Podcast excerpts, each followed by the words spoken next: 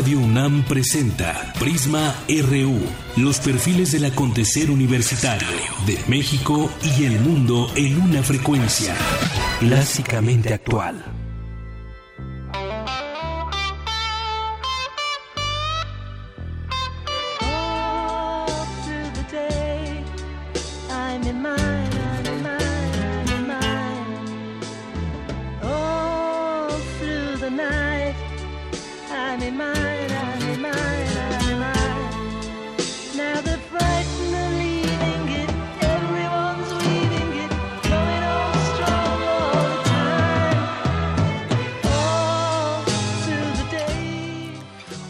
Como hoy, pero de 1923, nacería George Martin, productor de The Beatles, en la etapa que transcurrió de 1962 a 1969.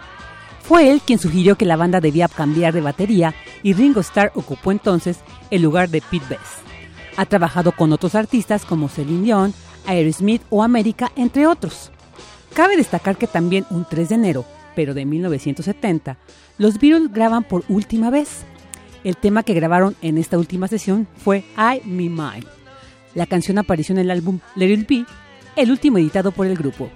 Escuchamos I Me Mine de The Beatles.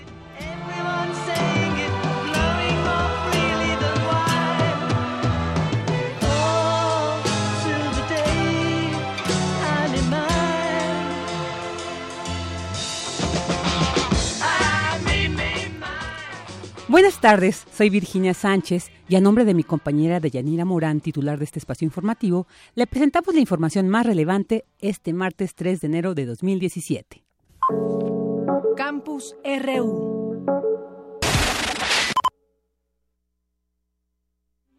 El rector de la UNAM, Enrique Graue, firmó en Marruecos un convenio de colaboración para establecer de manera paralela las cátedras Graciela Hierro y Fátima Mernissi sobre derechos humanos e igualdad de género. La cátedra Graciela Hierro Pérez Castro se realiza bajo la perspectiva de la fundadora del Programa Universitario de Estudios de Género de la UNAM, mientras que con la cátedra extraordinaria Fátima Mernissi se busca educar y concientizar desde la perspectiva de los derechos humanos y a través de estudios de índole lingüístico, jurídico, social, antropológico y cultural como realidad de las sociedades árabes contemporáneas.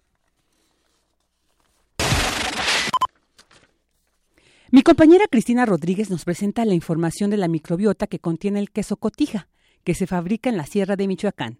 Adelante, Cristina, buenas tardes. Científicos de la UNAM realizaron un estudio sobre la microbiota bacteriana del queso cotija con el que obtuvieron el Premio Nacional de Ciencia y Tecnología de Alimentos 2016 que otorga una empresa refresquera. Los hallazgos establecen que este producto elaborado de manera artesanal en la Sierra de Cotija, en Michoacán y Jalisco, con leche bronca debe su aroma y sabor característico al metabolismo de los microorganismos que lo conforman. Es el doctor Alejandro Sánchez Flores del Instituto de Biotecnología de la UNAM se hizo como una muestra global de toda la región de Cotija y bueno, descubrimos que hay más de 500 géneros de bacterias diferentes, aunque hay cuatro bacterias principalmente que se encuentran en la fermentación. Estas cuatro bacterias nunca habían sido encontradas en quesos, en un alimento fermentado como queso. Entonces es una firma característica de lo que es el queso cotija. Bueno, pudimos descubrir cómo es el metabolismo de estas bacterias y lo que hacen, y por lo cual se explica que no tiene patógenos el queso, es que acidifican mucho el medio. Entonces cuando se están comiendo la leche, se torna muy ácido el ambiente y no pueden crecer patógenos. Pero además producen unas moléculas que se llaman bacteriocinas y esas bacteriocinas son análogos a los antibióticos. El investigador dijo que con este proyecto se pretende rescatar un producto tradicional que se produce artesanalmente desde hace cientos de años parte de lo que queremos hacer con este proyecto es darle un valor agregado al queso cotija y un respaldo científico, con lo cual la gente puede estar segura que está consumiendo un alimento inocuo. Y esto posiblemente le ayuda a los productores no solamente a exportar sus quesos, sino para que el consumo nacional también se incremente, ¿no? Y en un momento dado les puede ayudar pues a hacer un marketing científico y en un futuro tal vez si es conveniente obtener la denominación de origen, porque volvemos a lo mismo. Estas bacterias solamente están en el área de cotija y otros quesos que se han infectado en otros lugares se acaban contaminando. ¿Por qué? Porque en otros lugares no existe esta población bacteriana o esta combinación de bacterias que existen en la sierra de Jalisco y Michoacán. El doctor señala que la inocuidad del queso está probada, por lo que se debe apoyar a los productores con el consumo del producto. Este es el reporte. Buenas tardes. Y bueno, durante la época de Sembrina y fiestas navideñas, la depresión en las personas hace presencia y de forma intensa. Pero esta tiene una explicación científica. Se llama depresión estacional y llega precisamente, precisamente con el inicio del invierno. Cindy Pérez nos amplía la información. La depresión estacional es un trastorno emocional provocado por los cambios de estación, especialmente ante la llegada del invierno. Manuel González Oscoy, académico de la Facultad de Psicología de la UNAM, explica que este trastorno se presenta debido a que perdemos el homeostasis o equilibrio, que es un rango de temperatura que va de los 20 a 25 grados Celsius. Y hay algo que nos saca, como puede ser el calor excesivo o el frío excesivo, la primera reacción del cuerpo es dar una señal de alarma, porque nos puede haber una posible amenaza a la supervivencia. Y claro, conforme aumenta esto, puede haber la respuesta emocional. El clima nos afecta a las emociones en función de qué tanto nos saque de nuestro equilibrio. Un equilibrio que viene dado por la costumbre, la adaptación que hemos tenido al rango de temperatura de donde vivimos. Y otra cuestión de ellas es la iluminación solar. Si no se atiende a tiempo, el síndrome afectivo estacional que se presenta durante la temporada invernal puede conducir al suicidio, advirtió el especialista. Por eso lo que se ha hecho en estos países se llama la fototerapia. Se le expone a las personas a lámparas que simulan la luz solar para compensar esto un poco. El suicidio se puede dar también en ciertos momentos del año. Uno de ellos en nuestra cultura, en nuestro país, puede ser un aumento en lo que es diciembre, pero entonces ahí tenemos la enfermedad de la depresión navideña. Principalmente se ha observado en poblaciones vulnerables como son personas de tercera edad y personas recluidas, que resienten más la falta del contacto social, la falta de las visitas de aquellas personas que las quieren, más que la cuestión ambiental es esa cuestión psicosocial. González Oscoy instó a la población propensa a padecer este síndrome a atenderse por profesionales, sobre todo cuando los síntomas de la depresión sean incapacitantes. Hasta aquí el reporte. Muy buenas tardes. La Facultad de Estudios Superiores Cuautitlán de la UNAM realizó un estudio acerca de las aflatoxinas, las cuales representan no solo un riesgo para los seres humanos, sino también para muchos productos que están en la mesa de los mexicanos. Nuestro compañero José Luis Tula nos tiene esta información. ¿Qué tal? Buenas tardes. Las aflatoxinas, además de ser consideradas el cancerígeno biológico más peligroso, representan una fuente de contaminación de muchos productos del campo como el maíz son difíciles de eliminar debido a sus características inoloras e insaboras, así como su resistencia a las temperaturas de entre 260 y 320 grados, y una inmunidad a la cocción, ultrapasteurización y fermentación. Sin embargo, en la Facultad de Estudios Superiores Cuautitlán de la UNAM se encontró que un arbusto muy común en México tiene propiedades que pueden disminuir la contaminación del maíz por aflatoxinas. Se trata del Piracanta koizumi, del cual se obtiene un biomaterial que en un medio líquido puede absorber micotoxinas. Es Abraham Méndez Albores, uno de los investigadores que participa en este estudio. Lo que hicimos nosotros en una primera etapa, como todo es a nivel ahorita in vitro, es extraer la toxina que está presente en el grano de maíz y exponerla en un medio líquido con este biomaterial, es decir, hacer una suspensión. La absorción es el fenómeno a través del cual un sólido o un líquido atrae y retiene en su superficie gases, vapores, líquidos o cuerpos disueltos. Otra de las cualidades del piracanta es que además de eliminar una gran parte de aflatoxinas, no captura nutrientes. Habla Adriana Ramales Valderrama, otra de las investigadoras. Este biomaterial con las aflatoxinas, las aflatoxinas en medio acuoso tienen carga pues, parcialmente positiva. Entonces con los componentes que tiene esta planta como son los fosfatos, aminos, carboxilos, hidroxilos, que son carga negativa, actúan como un imán, digámoslo así, por las interacciones electrostáticas. Eso se llama el fenómeno de absorción, o sea, se queda en la superficie del biomaterial. No es como una esponja la absorción, no es absorción. Otra de las ventajas de la piracanta es su baja inversión económica, ya que es un arbusto que tiene hojas durante todo el año y no requiere de mucha agua ni cuidados especiales. Para Radio UNAM, Luis Tula. Y bueno, ahora vamos con mi compañero Antonio Quijano, quien nos mantiene al tanto de las movilizaciones del día de hoy en contra del gasolinazo. Adelante, Toño, buenas tardes. Buenas tardes, Virginia, y al público de Prisma RU. Así es, este martes continuaron las protestas contra el gasolinazo. Aquí en la Ciudad de México fueron bloqueadas 14 gasolineras ubicadas a lo largo de la calzada de Tlalpan. Al grito de no más al grito de no más gasolinazos, fuera Peña Nieto y el pueblo ya basta, somos más, los inconformes se manifestaron en estas estaciones despachadoras contra el aumento a este combustible.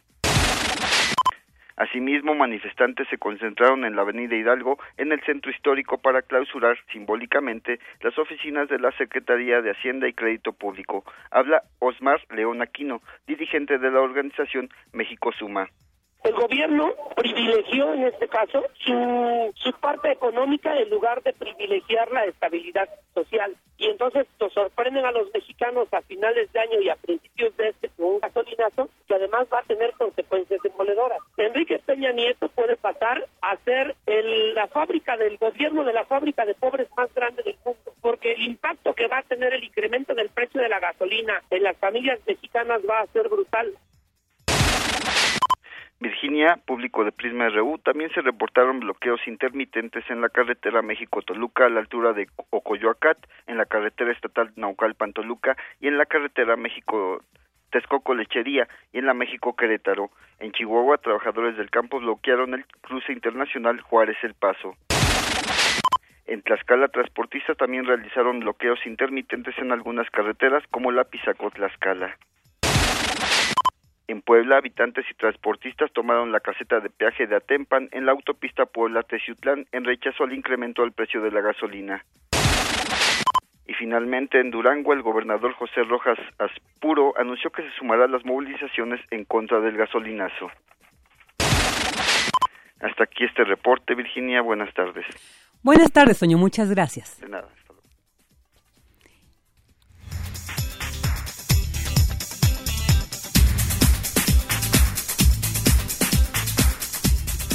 Y bueno, ahora nos vamos a temas nacionales. La Secretaría de Hacienda reconoció que el ajuste a los precios de las gasolinas es una medida impopular que genera malestar en la población. Rechazó que se otorguen estímulos adicionales para contrarrestar el efecto. José Antonio Meade, secretario de Hacienda, aseguró que sostener los precios de los combustibles implicaba un subsidio imposible explicó que de conservar los precios de las gasolinas hubiese costado este año poco más de 200 mil millones de pesos. La Conferencia Nacional de Gobernadores acordó reunirse con MEADE para analizar el alza a los precios de la gasolina. El encuentro será el próximo 9 de enero en la Ciudad de México. Habla Graco Ramírez, presidente de la CONAGO. Y se acordó que sea el lunes 9 con el secretario de Hacienda ese intercambio que nos clarifique que, cuáles son los, los pasos de la integración de esta política de de apertura del mercado eh, de venta de gasolinas, el precio de la gasolina que eh, incide con el IEPS y el, y el IVA y que ha generado un malestar pues lógico en la población, pero que además de todo esto, eh, el hecho es que esto va en una escalada de precios. En tanto, la Asociación Profesional Interdisciplinaria de México informó que promoverá amparos individuales en contra del incremento de los combustibles. La asociación dará asesoría jurídica gratuita a través de los correos electrónicos programa de amparos y amparoderechos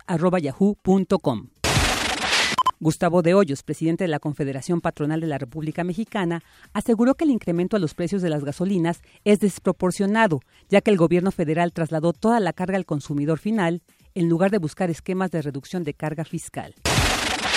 El Consejo Coordinador Empresarial señaló que el alza al precio de los combustibles generará una presión adicional sobre la economía interna. El organismo propuso un paquete de 23 medidas de política económica en materia fiscal, gasto e ingresos, política monetaria, inversión y empleos y banca de desarrollo. Andrés Manuel López Obrador, presidente de Morena, aseguró que ante la crisis provocada por el alza en el precio de las gasolinas es necesario cambiar de régimen. Con el aumento en la gasolina, inicia mal el año, hay por eso enojo, preocupación.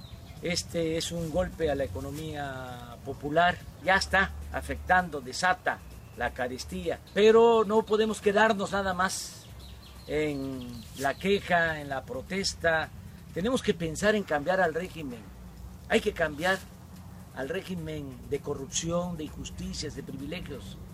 Es un grupo que domina, que aplasta, que oprime a la mayoría del pueblo. Es una mafia de poder. Queremos conocer tu opinión. Síguenos en Twitter como arroba PrismaRU. Para nosotros, tu opinión es muy importante.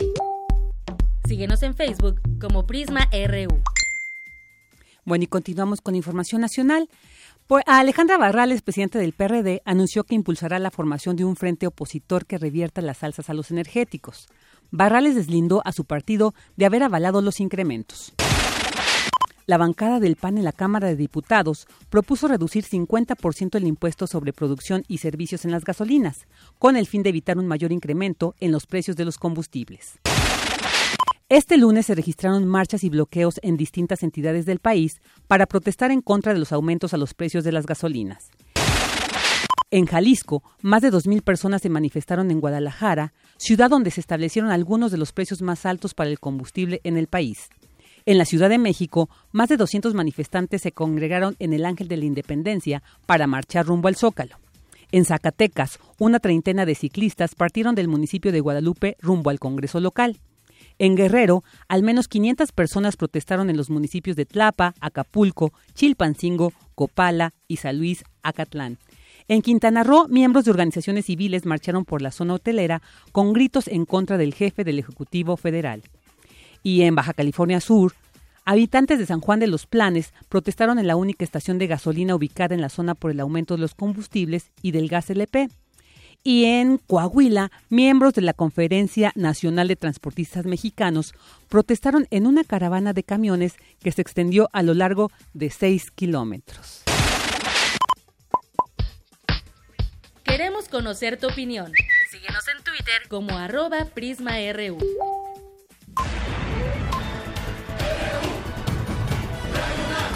Prisma RU. Para nosotros, tu opinión es muy importante. Síguenos en Facebook como Prisma RU. Y bueno, especialistas también advirtieron que el precio de la tortilla podría aumentar hasta 20% debido al incremento en los combustibles y a la luz, con lo que el costo pasaría de 12.84 a 14.40 pesos el kilo la Secretaría de Movilidad de la Ciudad de México anunció que se prevé un aumento a las tarifas del transporte público concesionado debido al aumento en las gasolinas. El gobernador de Veracruz, Miguel Ángel Yunes, anunció la captura de 37 personas, presuntos integrantes de una célula delincuencial que operaba al norte del estado. Logramos dar un golpe muy fuerte, probablemente el más fuerte que se ha dado en términos de número a la delincuencia en Veracruz. Después de tareas de inteligencia, logramos detener en Poza Rica a 37 personas, presuntos delincuentes que se encontraban en una casa de seguridad en Poza Rica. La Secretaría de Seguridad Pública de Guerrero informó sobre el homicidio de seis personas en Tasco, Acapulco, Chilapa, Citlala y Chilpancingo. Cuauhtémoc Blanco, alcalde de Cuernavaca, determinó detener la solicitud de juicio político contra el gobernador de Morelos, Graco Ramírez. Blanco aclaró que llevará la denuncia ante la Procuraduría General de la República.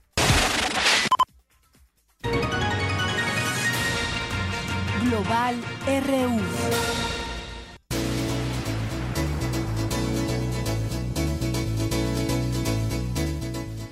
Y ahora nos vamos a información internacional.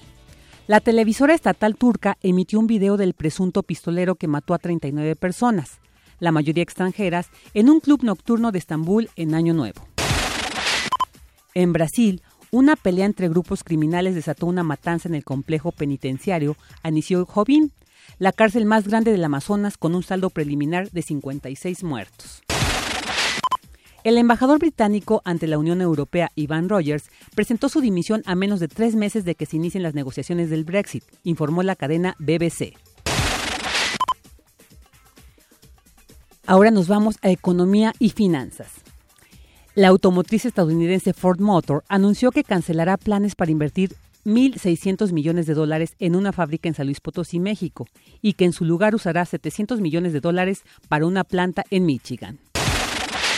Este martes la cotización interbancaria se ubica en 20.75 por dólar, mientras que en banco se vende hasta en 21.18 pesos. Arte y cultura.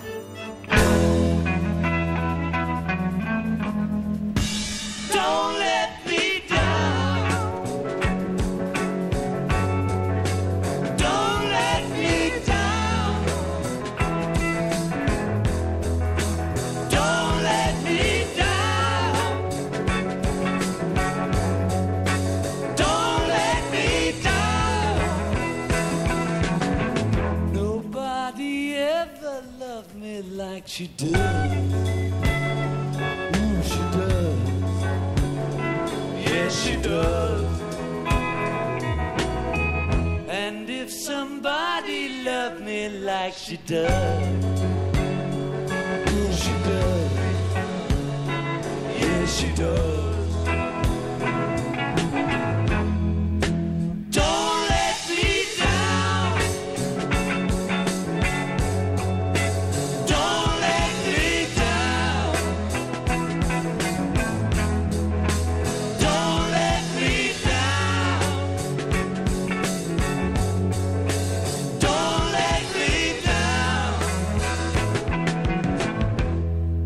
in love for the first time.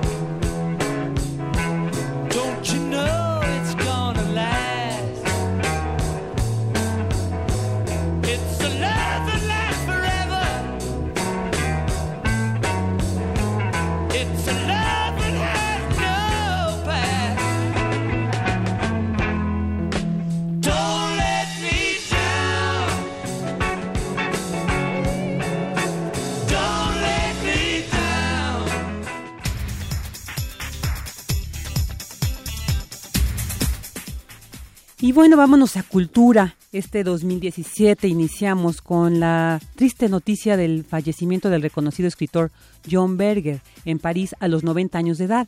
El autor de Con la esperanza entre los dientes, Esa belleza, entre otros, es uno de los más grandes referentes de la cultura contemporánea. El novelista, dramaturgo, poeta, crítico de arte, guionista y pintor, también fue un vehemente crítico del capitalismo.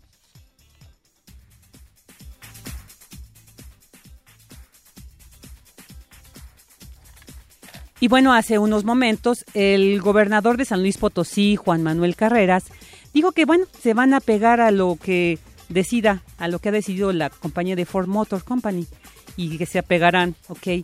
Y bueno, esto es uno de los reflejos que se empiezan a, a ver y México es el de los primeros que, que se evidencia esta situación con Trump en el poder. A ver qué nos espera. Y bueno, ahora nos vamos nuevamente con mi compañero, compañero Antonio Quijano con lo último de la información. Buenas tardes de nuevo, Antonio, adelante. Buenas tardes Virginia, buenas tardes al público de Prisma RU. Y en información más reciente sobre las protestas contra el incremento en el precio de la gasolina, organizaciones campesinas hicieron un llamado a sindicatos, asociaciones civiles y la sociedad para la creación de un movimiento en contra del llamado gasolinazo. Por ello, anunciaron que el próximo 6 de enero el movimiento del campo es de todos tomará las cinco casetas de acceso y la salida de la Ciudad de México. Se trata de las casetas de Pachuca, Puebla, Cuernavaca, Toluca y Querétaro donde los inconformes darán paso libre a los automovilistas. Los integrantes de esta organización también se sumarán a la marcha del 9 de, de enero convocada por usuarios de redes sociales y pidieron a la población unirse a un paro nacional el, el 30 de enero y a la marcha ciudadana que se realizará el mismo día. Y es que por tercer día consecutivo continuaron las protestas en contra del gasolinazo aquí en la Ciudad de México, donde fueron bloqueadas gasolineras ubicadas en Calzada de Tlalpan. También se registró una concentración en la Avenida Hidalgo, en el centro histórico, para clausurar simbólicamente las oficinas de la Secretaría de Hacienda y Crédito Público. Asimismo, fueron reportados bloqueos intermitentes en la carretera México-Toluca a la altura de Ocoyoacat y en la carretera estatal Naucalpan-Toluca, lo que complicó la circulación en la Chamapa Lechería, así como en la México-Querétaro. En Chihuahua, trabajadores del campo bloquearon el cruce internacional Juárez El Paso. Asimismo, se reportaron bloqueos en Tlaxcala, Puebla, Durango y Michoacán. Hasta aquí mi reporte, Virginia. Buenas tardes. Muy buenas tardes, Toño. Muchas gracias. Y bueno, pues hasta aquí llega la información más relevante de este martes 3 de enero. Su servidora y amiga Virginia Sánchez se despide por el día de hoy. Los dejamos con un resumen de lo más relevante presentado en Prisma RU durante el 2016. Buenas tardes y buen provecho.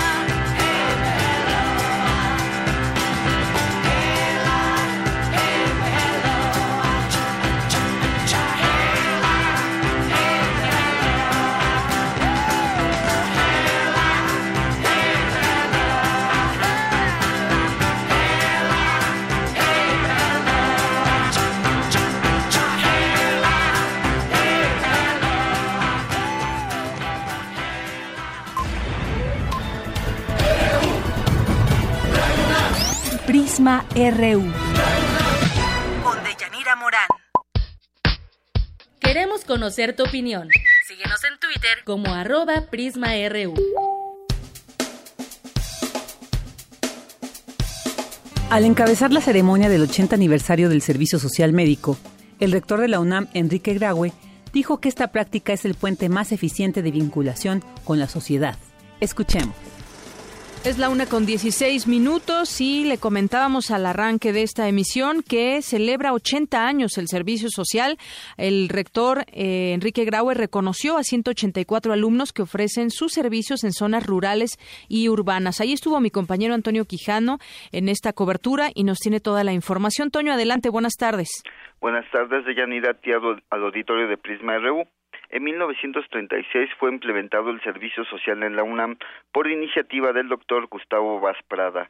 El rector Enrique Graue destacó que a 80 años de su existencia, decenas de millones de mexicanos se han beneficiado del conocimiento universitario en zonas urbanas y rurales. Dijo que en un país como el nuestro, marcado por la desigualdad, donde el 55% de su población vive en pobreza, es fundamental el apoyo de los más capacitados para los más necesitados. Es de tal impacto que gradualmente todo mundo se incorpora. Todas las escuelas y instituciones de educación superior se incorporan a que sus estudiantes presten el servicio social. Decenas de millones de mexicanos se han visto beneficiados con esta iniciativa del doctor Gustavo Vaz.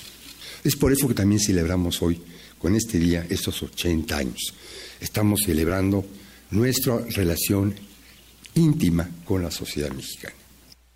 En el auditorio Raúl Fournier Villada de la Facultad de Medicina, el rector reconoció con una medalla a 184 alumnos que realizaron su servicio social. A nombre de los galardonados hablaron los estudiantes Alexis Ayala Mesa y Constanza Torres Valdés. El alumno de la Escuela Nacional de Enfermería y Obstetricia habló de su experiencia en dos comunidades de la montaña de Guerrero, donde uno de los logros institucionales fue reducir a cero las muertes maternas. Escuchemos. En el tiempo que se entrega el pasante a la población, se viven muchas experiencias. La satisfacción de salvar vidas, así como el agradecimiento de las personas ayudadas, el ver reflejado el bienestar de una persona como resultado de atención a la salud. Se aprenden muchas otras cosas más, como el ser empático con las, demás personas, a ser solidario. Se vive la carencia de alimento, se vive la lejanía del distanciamiento familiar y hasta enfrentando la necesidad de aprender una lengua, lo que nos permite crecer como persona y eliminar las barreras de la comunicación en el desarrollo de nuestras actividades en el ámbito profesional. La estudiante de la carrera de Ciencias Ambientales por la Escuela Nacional de Estudios Superiores Unidad Morelia participó en un programa para la preservación de la ballena gris en la laguna de San Ignacio en Baja California. En su intervención pidió que este sea un primer paso para lograr una mejor sociedad. Escuchemos. Yo les propongo que no veamos esta medalla solamente como un mérito que obtuvimos. Esta medalla significa que fuimos capaces de implementar nuestros conocimientos y además causamos un impacto a la sociedad. Los invito a que la calidad que demostramos en el trabajo de servicio social sea un hábito que formemos para toda nuestra vida profesional. Los invito a que la principal característica que tengamos en común entre todos nosotros sea un compromiso con la sociedad mexicana. 184 profesiones diferentes, cada quien desde su trinchera, aportemos nuestro granito de arena y construyamos un ambiente mejor para las generaciones futuras. De Yanira Auditorio, actualmente 25 mil alumnos de la UNAM realizan su servicio social en zonas urbanas y rurales a través de 4 mil programas. Hasta aquí mi reporte. Buenas tardes. Gracias, Toño. Muy buenas tardes. Bueno, pues ahí la voz de estudiantes involucrados en el tema de servicio social y todo lo que implica. Y hoy, pues, celebra sus 80 años el servicio social. Prisma RU. ¿Dudas o comentarios? Escríbenos al correo electrónico prisma.radiounam@gmail.com.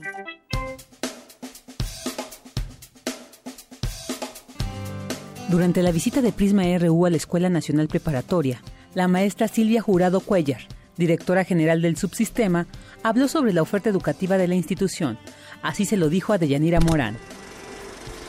Regresamos, recuerde que estamos transmitiendo desde la preparatoria número 8 y le quiero dar la bienvenida a la maestra Silvia Jurado Cuellar, ella es directora general de la Escuela Nacional Preparatoria. Maestra, qué bueno que está aquí con nosotros, bienvenida. Al contrario, Muchas gracias. Ha sido un gusto que nos hayan solicitado estar en la preparatoria número 8, sobre todo ahora que está cumpliendo 50 años. Así es, es un gusto estar en este marco. Bueno, pues yo le preguntaría, o más que preguntarle, que nos platique, que nos comente, pues todo lo que se vive en las preparatorias, eh, cuáles son los planes, los programas que se están instaurando en las distintas preparatorias. Bueno, como ustedes saben, la Escuela Nacional Preparatoria tiene su origen en 1867. En el gobierno de Juárez se instituye la nueva ley de educación y desde entonces la Escuela Nacional Preparatoria ha sido un eje central de la educación de este país. Nosotros tenemos un compromiso enorme porque el pueblo de México nos ha confiado la educación de sus adolescentes. Entonces es un reto es un reto que todos los días y todos los años hemos estado enfrentando. La preparatoria, aunque es una preparatoria que está por cumplir 150 años, es una preparatoria renovada. es una preparatoria de tradición, pero de vanguardia. Nosotros tenemos eh, el proyecto más importante es estar en actualización de nuestros planes y programas de estudio. Nuestros planes y programas de estudio que deben estar a la altura del joven del siglo XXI, que deben prepararlos para que ellos lleguen muy bien equipados, tanto en conocimientos como en habilidades, como en aptitudes y actitudes, para enfrentar las carreras. Sobre todo nosotros, que el 90% de nuestros alumnos llegan a la universidad. Llegan a la universidad y ahí tienen un mundo enorme.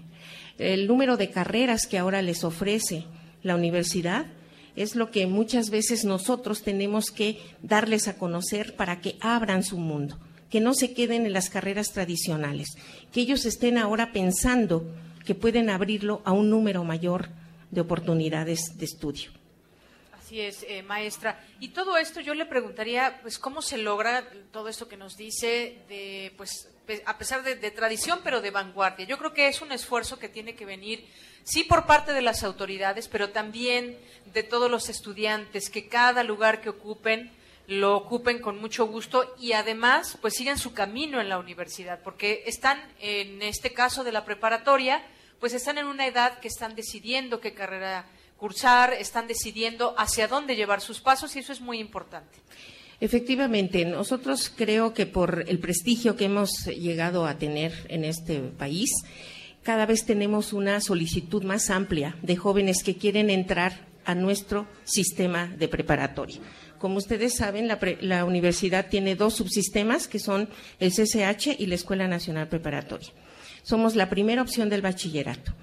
En el momento en que nosotros, eh, los jóvenes, han hecho conciencia y cada día se preparan mejor para llegar a las preparatorias, es el reto mayor, porque tenemos los mejores jóvenes del Distrito Federal. Tenemos los jóvenes que tienen las mayores calificaciones en el Comipems, en el examen de admisión, y por lo tanto, pues nosotros estamos listos para recibirlos, listos con una serie de programas de formación de profesores. Los profesores constantemente se están formando.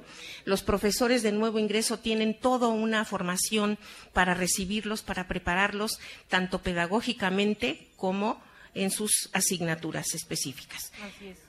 Es muy importante esto que usted dice, que pues el 90% de los de los egresados logran llegar a una carrera, pero también se lucha contra eh, pues la deserción escolar muchas veces y para ello pues bueno en cada en cada escuela hay distintos programas, hemos platicado aquí, por ejemplo, con el director, nos, nos, habló de los tutoriales, por ejemplo, y entonces es un esfuerzo de todos para lograr el, el menor número de personas, de jóvenes que desafortunadamente por alguna razón tienen que desertar. Efectivamente, por eso nosotros también tenemos, ya lo comentó el, director, los programas de tutorías que son medulares para poder lograr la identificación de los alumnos en riesgo. Pero también tenemos ya un acercamiento muy fuerte con los padres de familia. Entonces, inmediatamente que nosotros vemos un chico en riesgo, que estamos hablando de que tenga de dos a tres asignaturas reprobadas desde el primer periodo, ya tenemos un foco rojo y ya hay que hablar con la familia y hay que pedirle ayuda. Y somos un triángulo. Somos la sociedad, la familia y la escuela que tenemos que trabajar para que ese muchacho no se pierda, no se vaya, se, se regrese.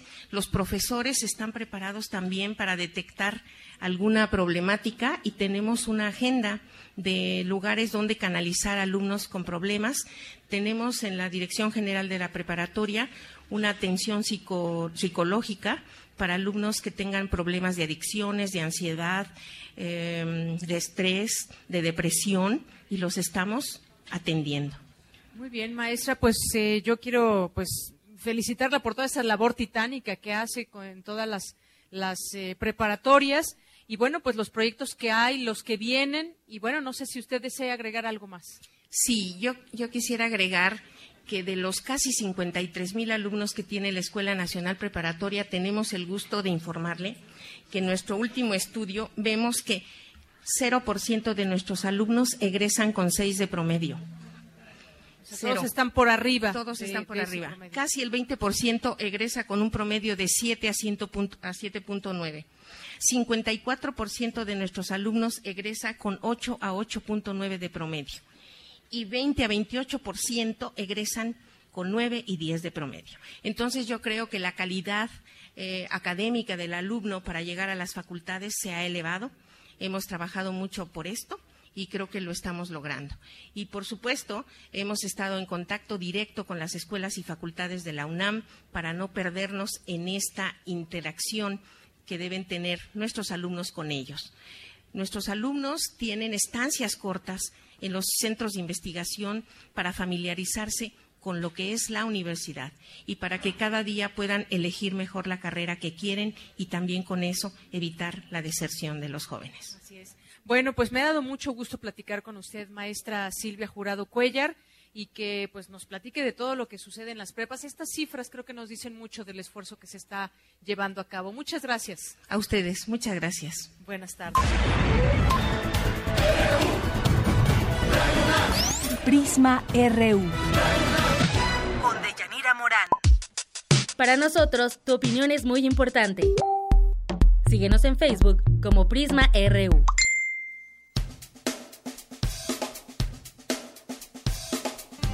Ahora escuchemos la entrevista que hicimos Antonio Quijano y una servidora al alumno de posgrado César Ángel Giovanni Pérez Moreno. El material se presentó en la sección Cantera RU, que cada semana nos presenta los perfiles de los estudiantes universitarios más destacados. Adelante.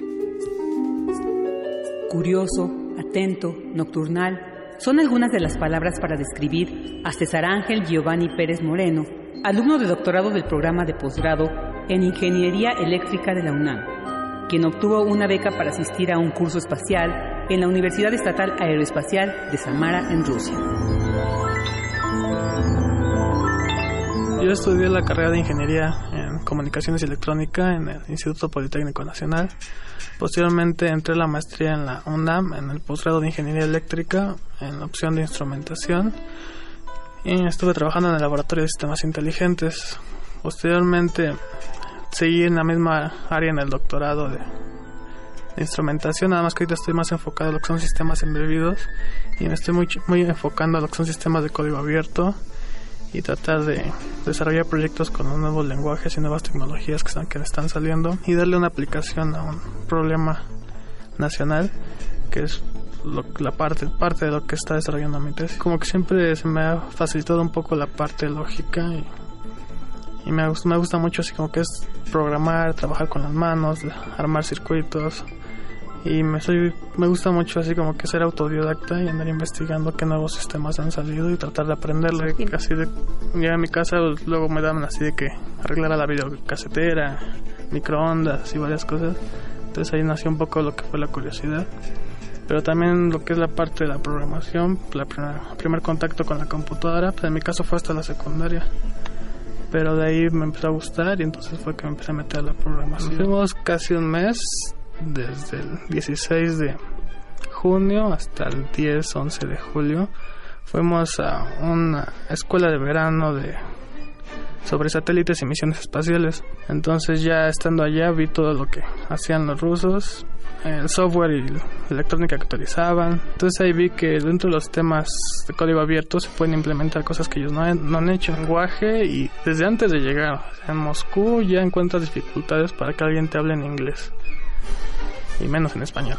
Eh, ya llegando a la ciudad de Samara, esa ciudad anteriormente era una ciudad que no muchos sabían de ella, ya que en la Unión Soviética pues, eran muy herméticos. Entonces, en esa ciudad donde se, hacía la mayor parte del desarrollo de cohetes, de propulsores, de satélites, entonces era un lugar muy cerrado, entonces muchos no sabían de su existencia. Mm, ya después de la caída del comunismo ya se empezó a abrir un poco, pero tú llegas y parece que todavía están así en la época soviética, porque sí, es el pueblito, casi no ves extranjeros, nadie te habla en inglés. Mm, a las 8 de la mañana íbamos a desayunar, Después a las 9 empezaban las clases, entonces ya nos íbamos a las clases. A las 12 era la hora de la comida y a las 6 la hora de la cena. Entonces de 9 a 12 clases, de 12 a 5 clases otra vez y ya de 5 en adelante tenemos el tiempo libre. Y por ser verano oscurecía hasta las 11 de la noche, entonces teníamos bastante tiempo para después poder ir a la playa y de conocer un poco la ciudad, además de que ya nos tenían tours programados para conocer diferentes. Aparte de la tesis, estamos dando una clase taller, porque es práctico y teórico, sobre sistemas embebidos de código abierto. Ahí vemos lo que son sistemas, vemos los lenguajes Python, que es un lenguaje que ahorita está pujando mucho en lo que son sistemas embebidos. Vemos diferentes plataformas. Es la primera vez que daba clases y hasta eso se me facilitó. Así, estoy en mi casa juego un poco de videojuegos, toco guitarra. Eh, me gusta también acampar aunque así entonces hacer, hacer el hiking, que es ir caminando por senderos, todo este tipo de cosas me gusta mucho. Entonces cuando hay oportunidad salgo a la naturaleza. Entonces sí, son más o menos las cosas que... Inicialmente la guitarra me empezó a gustar por la trova, cuando tenía por ahí de 15, 16 años, como que un poco la época hippie, así. y como vivía cerca de Coyoacán, entonces me la pasaba ahí tocando, entonces ahí aprendí con los trovadores de Coyoacán. Sí, ahorita lo principal es como que sí buscar difundir que en México se puede desarrollar tecnología, que tenemos el personal, lo malo es de que como no hay mucho apoyo, pues la gente que tiene el potencial, pues se va a otros lados a hacer posgrados y difícilmente regresa. Entonces no nos queda más que desarrollar nuestra propia información, o sea, lanzar nuestros satélites y si nos equivocamos, ver por qué nos equivocamos y aprender esos errores y para la próxima ya se lo ven. Pues sí, desarrollar y desarrollar hasta que, hasta que quede. Hasta que quede. Con información de Cindy Pérez Ramírez para Radio UNAM, Virginia Sánchez y Rodrigo Aguilar.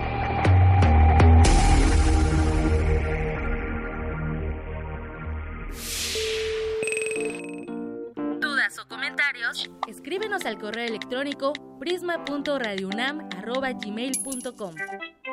Prisma RU. Un programa con visión universitaria para el mundo.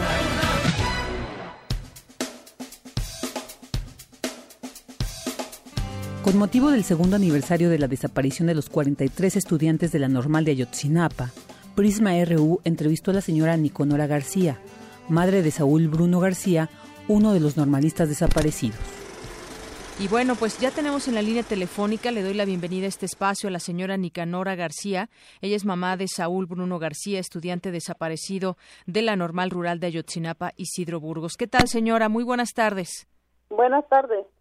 Bueno, pues yo quisiera preguntarle a dos años cómo, cómo se siente usted con las investigaciones, por una parte, con el apoyo social también que han tenido a raíz de estos hechos y cómo se vive con dos años sin, sin Saúl en casa. Pues la verdad, con las investigaciones, pues no han hecho nada, el gobierno no ha hecho nada, la PGR pues tampoco. Por eso nosotros como papá exigimos que queremos la verdad de nuestros hijos. Sí, por eso como padre ya dos años, pues usted se imaginará cómo sintemos nosotros las la mamás de que nuestros hijos no están en casa, no sabemos nada de ellos, que pues la verdad uno es muy duro para nosotros, yo como mamá, de no saber de mi hijo, de no tener una llamada de él, de no saber cómo está o qué pasó con él, si está bien o no está bien. Pues es muy duro para, para mí dejar mi familia, dejar todo en casa para luchar por mi hijo. Y pues yo como mamá pues digo que no vamos a dejar la lucha, no voy a dejar hasta saber de mi hijo porque nosotros le exigimos al gobierno que diga la verdad porque fueron policías que se llevaron a nuestros hijos, a mi hijo también ahí fue con sus 43 compañeros y como nosotros, yo como mamá, lo que sufro yo, sufren las demás compañeras, tenemos el mismo dolor. Y pues la verdad, estamos muy, muy indignados, muy corajudos. Yo tengo mucho coraje, ¿por qué no, no hacen nada por nosotros? ¿Por qué no investigan? ¿Por qué no dan con el paradero de nuestros hijos? ¿Por qué no dicen la verdad?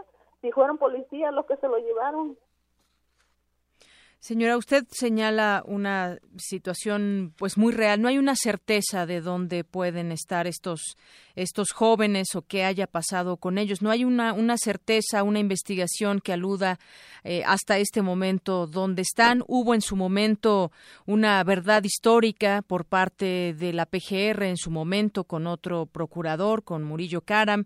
Y bueno, pues como usted dice, lo único que están buscando es la verdad. Como ustedes saben, pues un grupo también, el GIEI, ha estado pues haciendo sus propias investigaciones. Usted dice fueron los policías. Sin embargo, Pues las, las investigaciones continúan, se habla de un nuevo peritaje, no se tiene una certeza al día de hoy. Pues sí, pero como nosotros como mamá, pues, por parte del gobierno, pues él quisiera que ya nosotros no fuéramos, quiere dar el carpetazo que nuestros hijos están muertos, pero no. Nosotros, gracias al cielo, como dice usted, ellos vinieron y investigaron y como dijo Murillo Caran, que nuestros hijos eran muertos y quemados allá. Y pues gracias a ellos, ellos trajeron un experto independiente de juego y pues hasta ahí no encontraron nada y por eso nosotros decimos dónde están nuestros hijos, como se lo dijimos el primer día. Yo se lo dije a Murillo Caran que era una mentira histórica que estaban montando ellos nada más, porque yo como mamá soy gente humilde, campesina y sé lo que es un juego. Cuando un animalito se queda atrapado entre medio de basura y leña, no se quema, no se hace al momento. ¿Para ustedes un montaje lo que han revelado estas investigaciones por parte de la autoridad? Pues sí, para mí sí, y para todos los papás, porque ni una mamá ni un papá creyó eso, es una mentira histórica, porque ellos fueron, como padres campesinos, fueron allá donde decían que fueron quemados nuestros hijos y allí pues el campesino sabe lo, cuando se quema un lugar así, pues las piedras quedan quemadas, se ve y ahí no había nada de eso. Y respecto de las personas, pues gracias a todas las organizaciones que me estén escuchando, pues le agradecemos de corazón. Yo como mamá, como por mi hijo y por los 43 padres, pues le damos las gracias porque ellos siempre nos han apoyado con unas palabras, con económicamente, con una moneda que le han quitado al se han quitado ellos el bocado para darnos y todas las personas, todos los, los espacios de, por ejemplo, las radios que nos han apoyado para dar el mensaje de nosotros, para que sigamos luchando para que ya no vuelva a sufrir otra mamá como nosotros estamos sufriendo, porque la verdad, la verdad es muy duro no saber dónde está tu hijo, no saber qué está pasando con él. Y pues le damos las gracias a todos ellos que nos escuchan y los invitamos para la marcha de hoy que partirá del Ángel al Zócalo. Señora, por último, ¿qué edad tenía cuando desapareció Saúl Bruno García? ¿Qué nos puede, cómo recuerda a su hijo hasta ese momento? Uh, mi hijo es bien, 18 años de edad, usted se imaginará. Un niño amable, alegre, respetuoso Sí, señora. Pues gracias por ese testimonio. Gracias de verdad por compartirnos esta experiencia y pues la lucha en la que siguen ustedes y hoy seguramente estará usted marchando junto con miles hoy para pedir justicia por estos pues jóvenes desaparecidos. Pues sí, pues imagínese uno recordar a su hijo que él me dijo un día, mami, yo me voy a preparar para que tú sigas ya no sigas sufriendo lo que has sufrido porque gracias a ti hemos salido adelante y pues esas palabras nunca se me van a olvidar y pues yo voy a seguir luchando por mi hijo y por sus compañeros. Ah, pues sí es posible, como yo he dicho, ¿por qué el gobierno qué quiere a cambio de, nuestros hijos? ¿Qué quiere? ¿Por qué lo hizo? ¿Por qué no los agarró, los detuvo? Hubiera dicho si andaban haciendo cosas malas, no hubiera llamado, ¿sabes que vengan a ver a sus hijos? Andaban haciendo malo en la calle, nosotros somos pobres, pero damos la cara por nuestros hijos porque sabemos que no son del, sabemos de corazón que conocemos a nuestros hijos que no son delincuentes, no son nada con lo que el gobierno quiere incluir, que nuestros nosotros eran un narcotraficante, que no sé, que de los rojos, no sé qué tanto, pero no, uno, yo por mamá doy la, la cara por mi hijo porque sé que él es un jovencito inocente, él venía, ellos venían entrando, era su primer mes que tenían allí en la normal, muy bien. Bueno, pues señora Nicanora García, muchas gracias por compartirnos parte de lo que ha vivido durante estos dos años. Usted, mamá de Saúl Bruno García, uno de estos estudiantes desaparecidos de, de la normal de Ayotzinapa. Muchas gracias. Sí, gracias a ustedes por darnos el espacio para que nos escuchen todas las personas y muchas gracias a usted. A todos los que nos escuchan. Gracias. Hasta luego. Buenas tardes. Está bien. Para nosotros, tu opinión es muy importante. Síguenos en Facebook como Prisma RU. Queremos conocer tu opinión. Síguenos en Twitter como arroba. Prisma RU.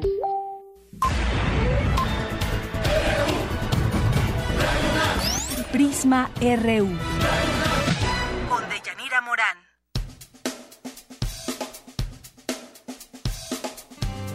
el día que la Academia Sueca anunció que le entregarían el Premio Nobel de Literatura al cantante estadounidense Bob Dylan, Prisma RU platicó con el escritor Benito Taibo y el músico Alonso Herrera. Desde su perspectiva y experiencia, ambos nos dieron sus impresiones. Recordemos. Bien, pues continuamos aquí en la información internacional y hoy se dio a conocer el Premio Nobel de Literatura y va para Bob Dylan, más conocido como, como músico. Vamos a escuchar esta información de Euronews. Bob Dylan, Premio Nobel de Literatura. La Academia Sueca ha premiado al cantante y letrista estadounidense. The Nobel Prize in Literature for 2016 is awarded to Bob Dylan. El premio se lo conceden por haber creado una nueva expresión poética dentro de la gran tradición de la canción estadounidense. Tras una deliberación que ha provocado una semana de retraso del fallo, al parecer por falta de acuerdo, Dylan ha visto reconocida y puesta en valor al máximo nivel su faceta de poeta, ya no solo de letrista. Dylan es también autor de una novela, Tarántula. El autor de Minnesota, de 75 años, publicó su último disco de estudio en mayo pasado, Fallen Angels. Bien, bueno, pues eh, para platicar de este tema quisiéramos hacer un poco un análisis, puntos de vista sobre, sobre este nombramiento, sobre este premio. Y bueno, tengo la línea telefónica a Benito Taibo, escritor, usted lo conoce muy bien, conductor de primer Movi- movimiento. Y también tengo a Alonso Arreola, quien es músico. A los dos les doy la bienvenida a este espacio de Prisma RU aquí en Radio UNAM. Saludos de Llanera, saludos Benito. Igual, Alonso de Yanira, un placer estar con, en Prisma RU como siempre. Bueno, pues yo quisiera preguntarles a los dos acerca de este Premio Nobel de Literatura 2016 para Bob Dylan. Ahora, pues en vez de, de ir a la librería, mucha gente pues irá a las tiendas de discos. ¿Qué, opinan acerca de este, de este premio? Eh, ya comenzaron algunas críticas, algunos señalan que pues es correcto, tiene también una trayectoria, digamos, dentro de la poesía, dentro de la literatura, pero pues hay quienes dicen que es más conocido por su talento musical. ¿Con quién empezamos? ¿Benito? Venga, yo con gusto Adelante. que quiero- me atrevo a decir que Sí. Bob Dylan lo que es es un poeta. El que lo confunda con un cantautor, allá ellos. Ah, pero es un poeta. Y sí encuentra sus libros. Hay, hay, hay poesía de Bob Sí. Dylan escrita que está, está de- en libros. Yo tengo la impresión de que por fin la Academia Sueca está empezando a mirar hacia donde debería mirar, quitándose los tonos y los eh, tintes academicistas eh, eh, de- del premio a lo hermético, a lo, a lo absolutamente cerrado y, y- y raro, ¿no? Al poeta lituano que no ha leído nadie, pero que a ellos les parece una joya. Desde el año pasado, con el premio a Svetlana Alexievich, con el cual se premia el periodismo, ahora, ahora se premia a, a esta nueva faceta, que es a la poesía que puede ser cantada. Yo creo que lo que está haciendo es cambiando el Nobel, está, está convirtiéndose un Nobel de literatura en un Nobel a la cultura. Y creo que esa es la parte que yo me gustaría, me gustaría apuntar, ¿no? Y por otro lado decir que también me atrevo con mucho gusto a comparar a Bob Dylan con los poetas malditos. Ah, sus letras y, y su manera entomológica de ver la realidad y su tiempo, los entomológicos como lo- los que miran insectos y los diseccionan para ver de qué están hechos, eh, fue lo mismo que hizo Dylan con sus con sus textos. Ahí lo dejo para que Alonso pueda desmentirme. Sí, sí, justamente, y bueno, la academia decía, ¿por qué gana este, este, este premio? Pues por haber creado una nueva expresión poética dentro de la gran tradición de la canción americana, así es como describieron por qué dieron este, este premio. ¿Tú qué opinas, Alonso? Pues mira, los méritos de Bob Dylan como poeta son absolutamente in- indudables e insoslayables y coincido con mucho de lo que dice Benito.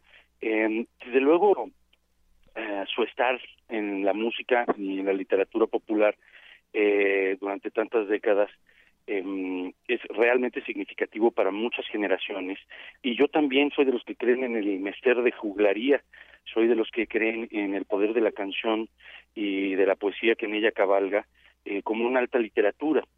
Sin embargo, no acabo de creerle como a la academia mm, su rigor, la verdad, desde hace mucho tiempo. Eh, creo que también eh, debemos decir que si bien los valores de Dylan son incuestionables, mm, me parece que no es un tipo que viva la literatura en diferentes facetas eh, y que contribuya eh, al pensamiento literario, digamos, desde eh, muchos o diversos ángulos, como podrían hacerlo otros autores. Debemos entender que es un premio que, como todos, eh, pues siempre va a generar polémicas, eh, que pues, tiene un altísimo contenido o, forma subjetiva. Eh, yo no estoy mm, diciendo, no estoy totalmente en contra ni quitándole méritos, pero sí no acabo de creer eh, que, realmente él pueda ser como merecedor de un premio que ha dado tantos galardones a lenguas anglosajonas que de pronto se preocupa más por la política o por querer justamente eh, cubrir ciertas áreas eh, de crítica. Entonces, digamos, yo soy yo soy fan de él, creo en, en, en el poder de su palabra, pero siento que esto está permeado también por el negocio editorial, por los límites que plantea la propia distribución de los libros, la producción de los mismos, y que en un mundo como el de hoy, como el de hoy sería también importante eh, que ese, ese jurado fuera un faro que echara luces eh, hacia literaturas más escondidas, hacia figuras eh, que de pronto luchan con eh, muchos más obstáculos para poder eh, sacar a la luz sus, sus palabras, ¿no? Y, y, en este sentido, Alonso, y compartí también con, con Benito, muchos, eh, bueno, de pronto hay voces que, que vuelven a, recordar, por ejemplo, a Jorge Luis Borges, que no tuvo un, un, premio Nobel de Literatura, o a Kafka, o a Proust. ¿Qué, opinas también de, de esto, Benito Taibo? Ah, yo estoy, estoy de acuerdo en parte también con sí. lo que dice Alonso, sin lugar a dudas. A ver, Philip Roth, por ejemplo, es un, uh -huh. absoluto merecedor del premio Nobel, sin lugar a dudas. Lo que pasa es que yo ya no sé quién merece o no merece el Nobel. Recupero lo que dijiste al principio del Mester de Juglaría y me voy un poco más atrás, Alonso.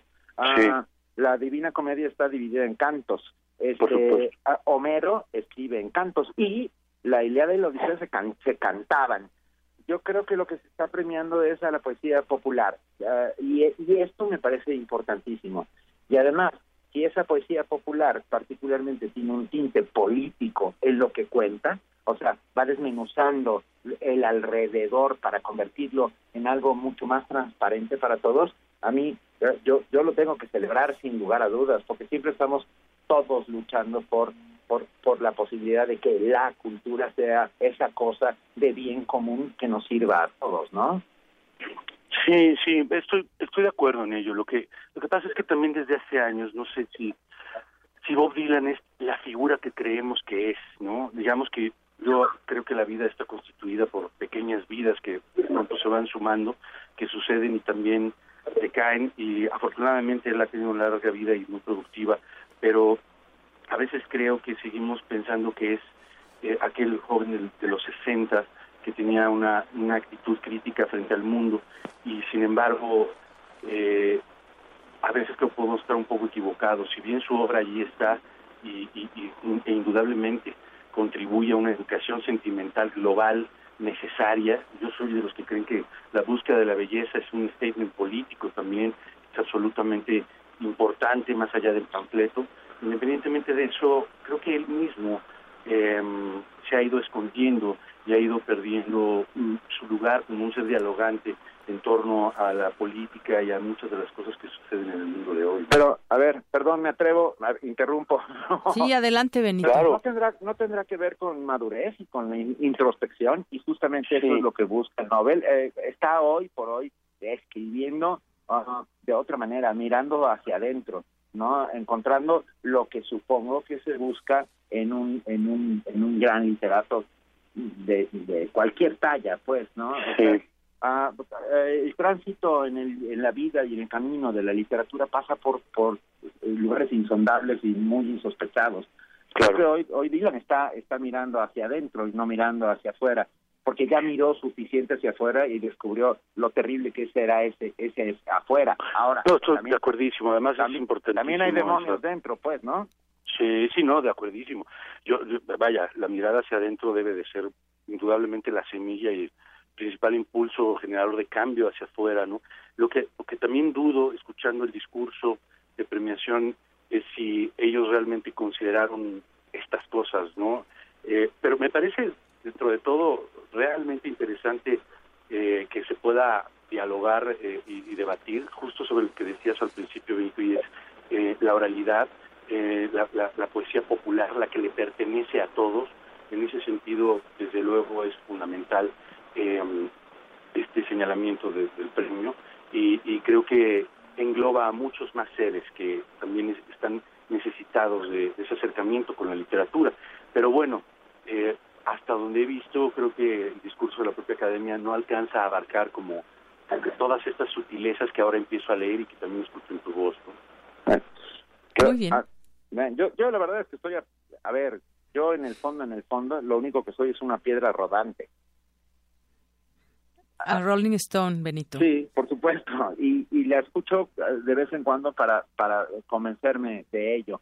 O sea, no, es, es grandioso, es grandioso. Pero No, está chido, además, que haya polémica me parece Sí, claro, y, Alonso, y ¿no? nosotros como, como espectadores ahorita y radio escuchas de lo que hemos escuchado de parte de ustedes dos, es muy interesante que se, que se contrapongan puntos de vista, porque a final de cuentas, pues creo que Bob Dylan es, como decías, Benito, un poeta, tiene talento, es músico y también le ha entrado al tema de, de la literatura. Habrá quien diga, pues sí, yo creo que sí lo merece y quien diga que no, eso no lo vamos a cambiar nosotros, pero es muy interesante conocer esos puntos de vista. Mira, eh, yo a mí me gustaría solo apuntar algo, ¿no? Porque eh, la verdad es que admiro mucho su figura, hay canciones que me parecen maravillosas.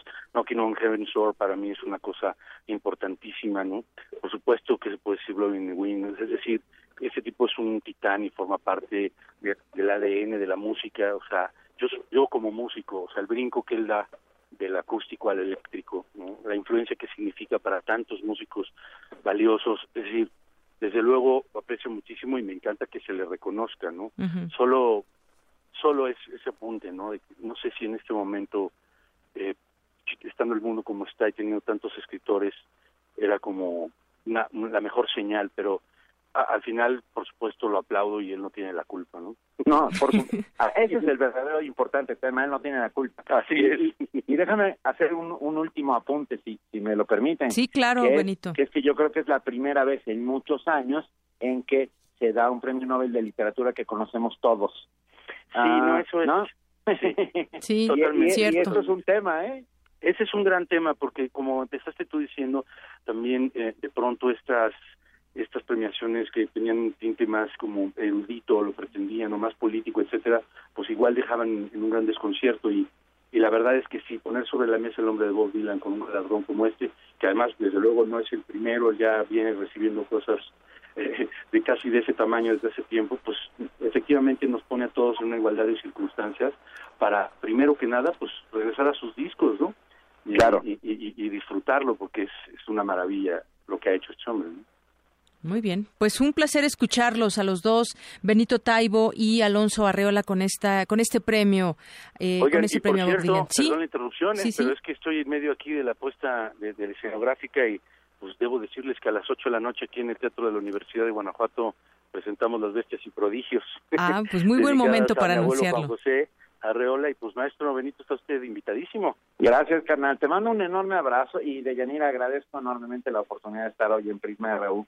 Gracias, Benito, y gracias, Alonso. Abrazos. Hasta luego. Bye, abrazos. Muy buenas tardes. Bueno, pues sí es que efectivamente la fuerza, la fuerza, pues de- del éxito que ha tenido Bob Dylan, pues viene justamente de sus letras. Claro, la música tiene mucho que ver, pero también mu- un peso muy fuerte tienen las letras y las letras que tienen que ver con eh, eh, la poesía que ya mencionábamos y con algunos trabajos que ha hecho, eh, algunos le han llamado experimentales, como aquel de 1971, La Tarántula, una y una recopilación de sus escritos y dibujos en 1973. Tarántula, que es una colección experimental de prosa poética escrita por él, por Bob Dylan, entre 1965 y 1966, y en ella utiliza el monólogo interior moderno en un estilo similar a Jack Kerouac, William Burroughs y Allen Ginsberg. Bueno, pues parte de lo que hoy también eh, se habla, se dice, se comenta y sobre todo se debate sobre este premio Nobel de Literatura para Bob Dylan. Y en algo, pues sí, como decía Benito, algo podemos decir, pues todo el mundo lo conoce, ¿no? A diferencia de otras ocasiones donde sale algún escritor que muchas veces pues no, no es tan conocido en el mundo. Dos con cuarenta y dos. Prisma RU. Morán. Dudas o comentarios, Escríbenos al correo electrónico prisma.radiounam@gmail.com. Para nosotros, tu opinión es muy importante. Síguenos en Facebook como Prisma RU.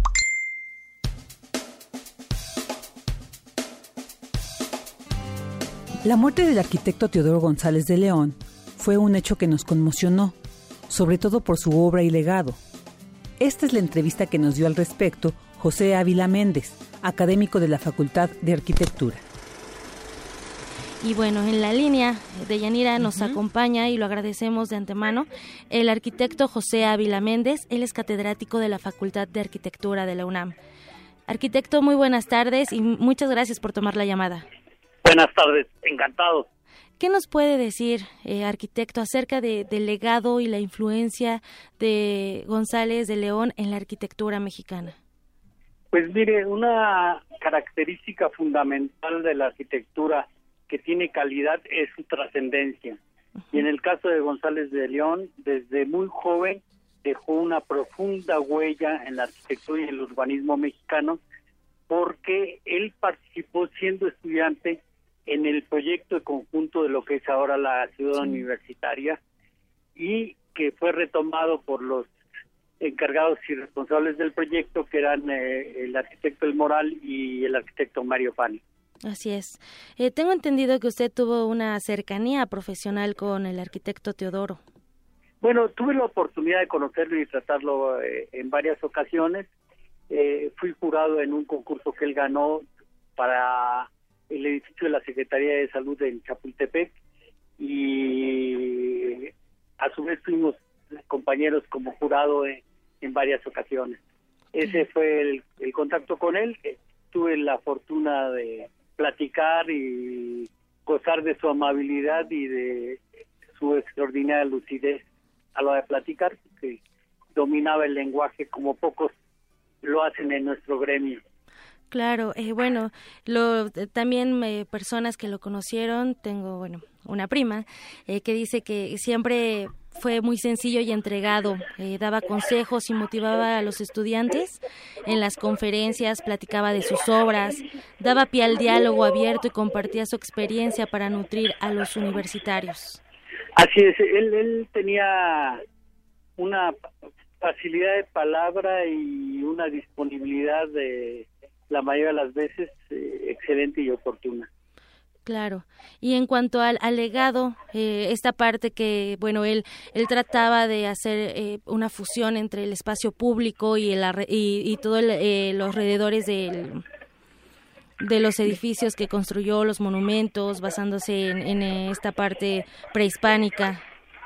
¿Qué, nos puede comentar al respecto? Mire, él de algún modo siguió las ideas de Le Corbusier sobre la arquitectura racionalista y además tuvo la capacidad de evolucionar para buscar más allá del racionalismo la posibilidad de lograr condiciones de comunicación dentro del espacio arquitectónico y del espacio arquitectónico con la ciudad y el espacio público. Esa es definitivamente una de sus grandes aportaciones.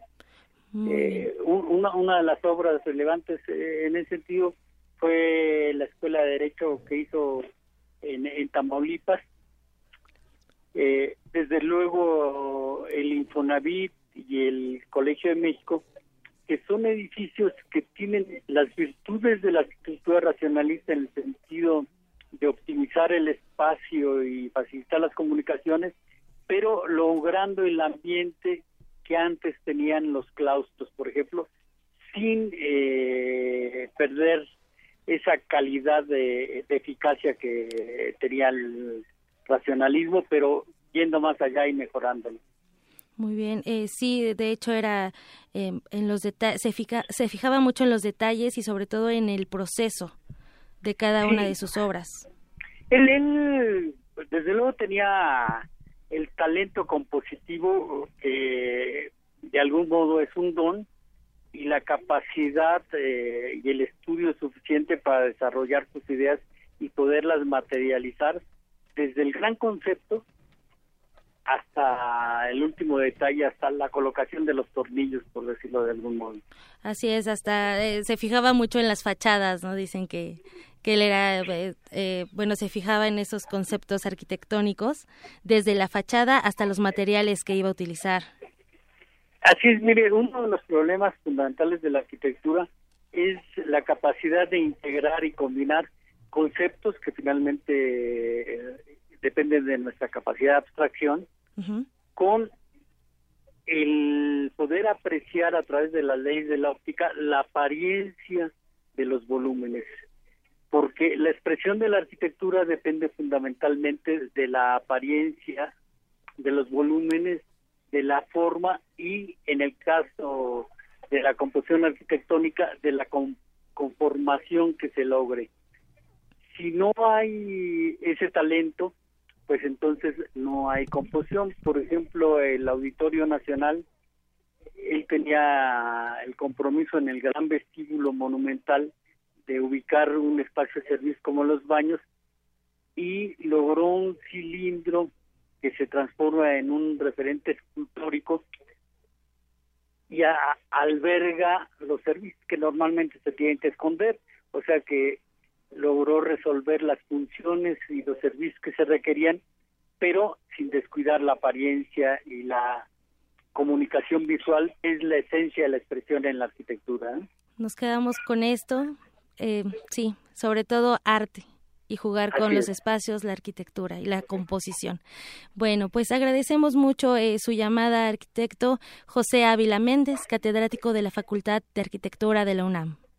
Muchas gracias a usted. Gracias. Deyanira, pues nos quedamos con esto y siete décadas consagradas a la transformación de los espacios como una metáfora y una extensión del espíritu humano. Claro, voltear a ver esos lugares que dejan huella, como decía el arquitecto, esa profunda huella que deja a su paso en muchos lugares, como mencionabas algunos, Museo Rufino Tamayo, el Museo Universitario de Arte Contemporáneo, el Fondo de Cultura Económica, este último que decía el Auditorio Nacional, toda esa composición arquitectónica pues también muy muy interesante. y muchas otras y la última obra, que es la, la Torre Manacar, que todavía está en el proceso, y sus últimos, eh, bueno, las, las, últimas obras utilizaba más vidrio, ¿no? Así es. Entonces ahí ya está como una historia, los podemos gozar y podemos observarlos. Claro que sí, gracias, Tamara.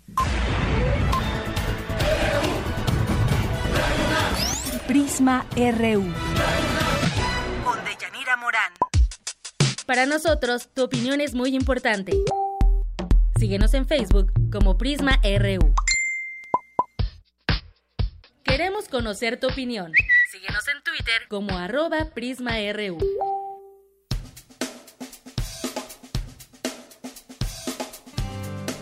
En octubre, en el marco de las celebraciones del centenario de nacimiento del crítico peruano-mexicano Juan Hacha, el Centro Nacional de Investigación, Documentación e Información de Artes Plásticas y el Instituto de Investigaciones Estéticas organizaron un coloquio internacional. Tamara Quirós entrevistó al subdirector del Centro Cultural Universitario Tlatelolco. En el marco del centenario del natalicio del crítico de arte Juan Hacha, se llevará a cabo el coloquio internacional Juan Hacha, práctica de la imaginación crítica. Y para ampliarnos toda la información de este evento, nos acompaña en la línea Ander Aspiri.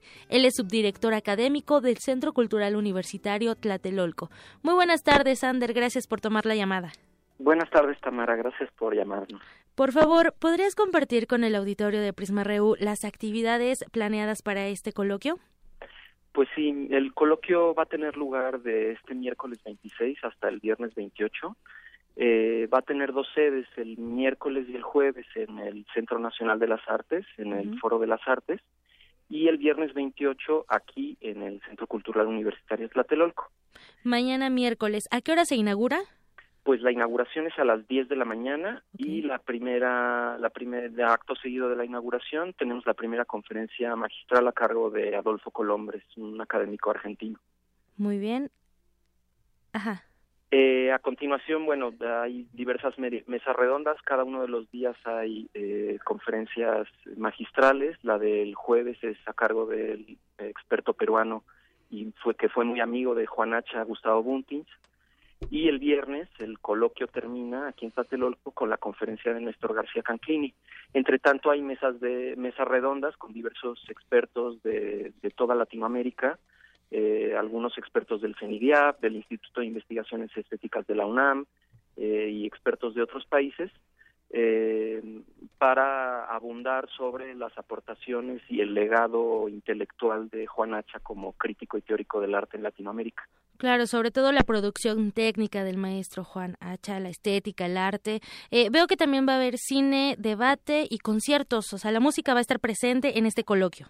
Efectivamente, el, miércoles mañana eh, la última la última acto del coloquio es a las seis y media y es la proyección de Dios y el Diablo en la Tierra del Sol del director Glauber Rocha en, eh, allí en el Centro Nacional de las Artes que será también proyección y mesa de discusión el jueves 27 las sesiones terminan con un concierto a las seis y media de Cipriano Donte el quinteto Cipriano Donte y eh, aquí en Tlatelolco el viernes 28 terminamos con un concierto de lujo completamente que es eh, a las seis y media con los folcloristas. Ah, muy bien. Está, está variada la música también. Así es, y tiene que ver con esas relaciones también que Juan H. hacía entre el arte culto, entre el, arte popular, entre los métodos de distribución estéticos. O sea que está muy bien pensado el programa. Yo creo que también es, es una oportunidad para conocer un poco del legado, ¿no? Del maestro Juan Hacha. Así es, de hecho, justo antes del concierto de los folcloristas, entre la, cuando termina la conferencia magistral de Néstor García Canclini y el, el concierto, lo que vamos a hacer es la apertura oficial del, del acervo Juanacha que resguardamos aquí en Tlatelolco y que es el acervo bibliográfico y documental que legó Juanacha, cuya viuda Maya Biblos donó a la UNAM hace algunos años y que está abierto a investigadores especialistas en arte, en arte latinoamericano, en estética, en distintas eh, vertientes de la teoría y de la filosofía, para eh, abundar sobre estos temas y que es un, un acervo con un eh, muy muy rico y con documentos muy interesantes para los investigadores. Muy bien, Ander, esta bueno este coloquio, el el acceso tiene algún precio? No, es de, entrada libre, pero es con, con cupo limitado por el, el, espacio. Claro, muy bien. Y bueno, para finalizar, Ander, mañana es noche de museos, como todos los fines de mes. Eh, para, para nuestro auditorio y bueno, también para mí, no todos los que nos están escuchando, ¿qué nos recomiendas para, para mañana? Bueno, mañana nosotros aquí en Tlatelolco hacemos la apertura de, las actividades que tenemos de, durante la, la festividad relacionada con los muertos. Entonces mañana inauguramos nuestra ofrenda con, eh, va a ser la apertura, digamos, oficial de la ofrenda y va a haber una serie de, música y danzas tradicionales en relación a, de distintas, de distintos eh, lugares del país en relación a la, a la festividad de muertos. Vamos a hacer una, una, pequeña procesión que sale de aquí del centro y va a ir por la Plaza de las Tres Culturas, va a recorrer un poco la unidad habitacional de Tlatelolco y vuelve al centro y acto seguido tendremos bailes, danzas y por supuesto pandemia. Wow, pues van, van, a tener mucha vida en, en para los muertos. Exactamente, Muy bien, pues vayamos al Centro Cultural Universitario Tlatelolco, ubicado en Ricardo Flores Magón. Esto es en la delegación Cuauhtémoc. Y agradecemos mucho a Ander Aspiri, subdirector académico del Centro Cultural Universitario Tlatelolco, por esta invitación. Gracias a ustedes y espero verlos por aquí. Muchísimas gracias. Hasta luego o comentarios, escríbenos al correo electrónico prisma.radiounam@gmail.com. Prisma RU.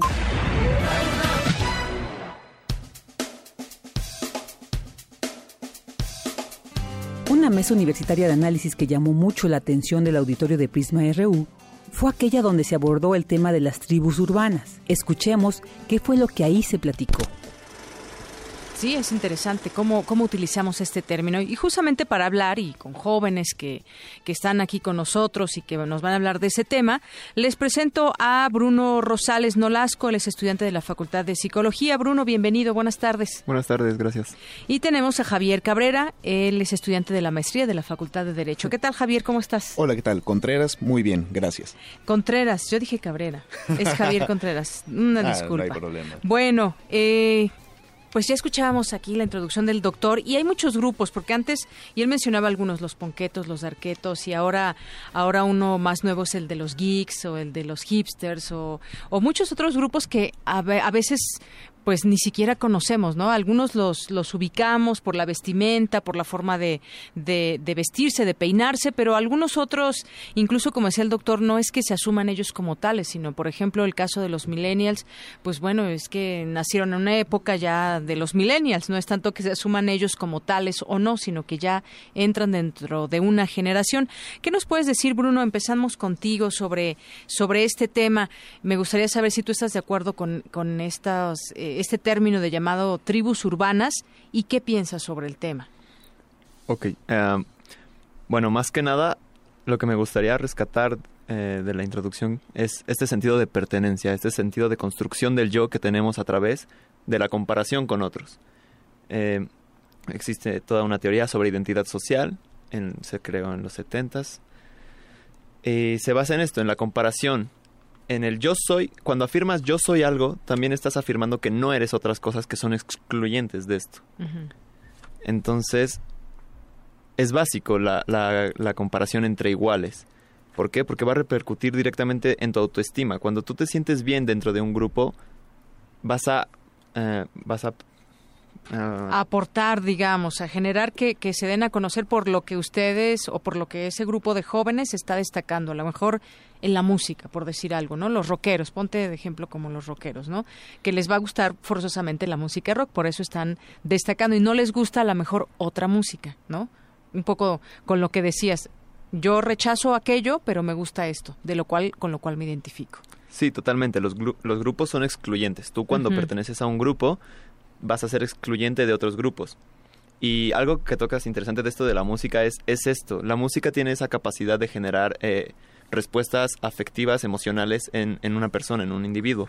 Entonces, cuando son varios individuos los que entran en juego y escuchan la misma música, eh, se crea este ambiente emocional eh, en conjunto. Entonces, el papel de la música tiene una importancia tremenda en cuanto a esto de los grupos y es una categoría que incluso lo, mencionaron en la entrevista.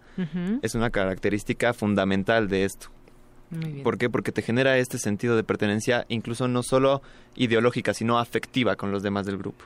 Así es. Bueno, pues ahora quisiera platicar contigo, Javier eh, Contreras, sobre, pues, sobre ese tema de las tribus urbanas. ¿Estás tú de acuerdo con lo que dice Bruno? ¿Cómo, cómo ves tú a estos grupos? ¿Tú perteneces a alguno? ¿Te asumes como algún grupo de estos o no? Ay, caray. pues yo creo que es muy importante rescatar un poco de lo que comentó el doctor Pérez Islas con esto de las culturas adscriptivas y prescriptivas.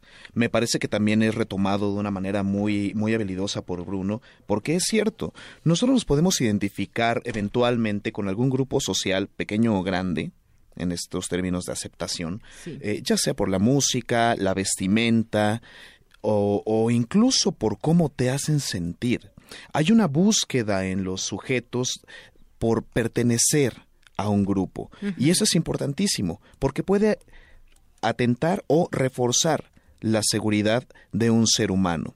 Pensemos, cuando estás solo, a veces que deseas solamente la soledad a secas o hay una búsqueda por identificarte con otra persona.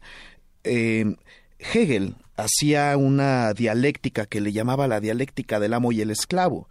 En algún momento en esa dialéctica se decía que dos seres humanos se encontraban en una meseta y uno tenía una mayor fuerza física que el otro. Podía matarlo, pero no lo hacía.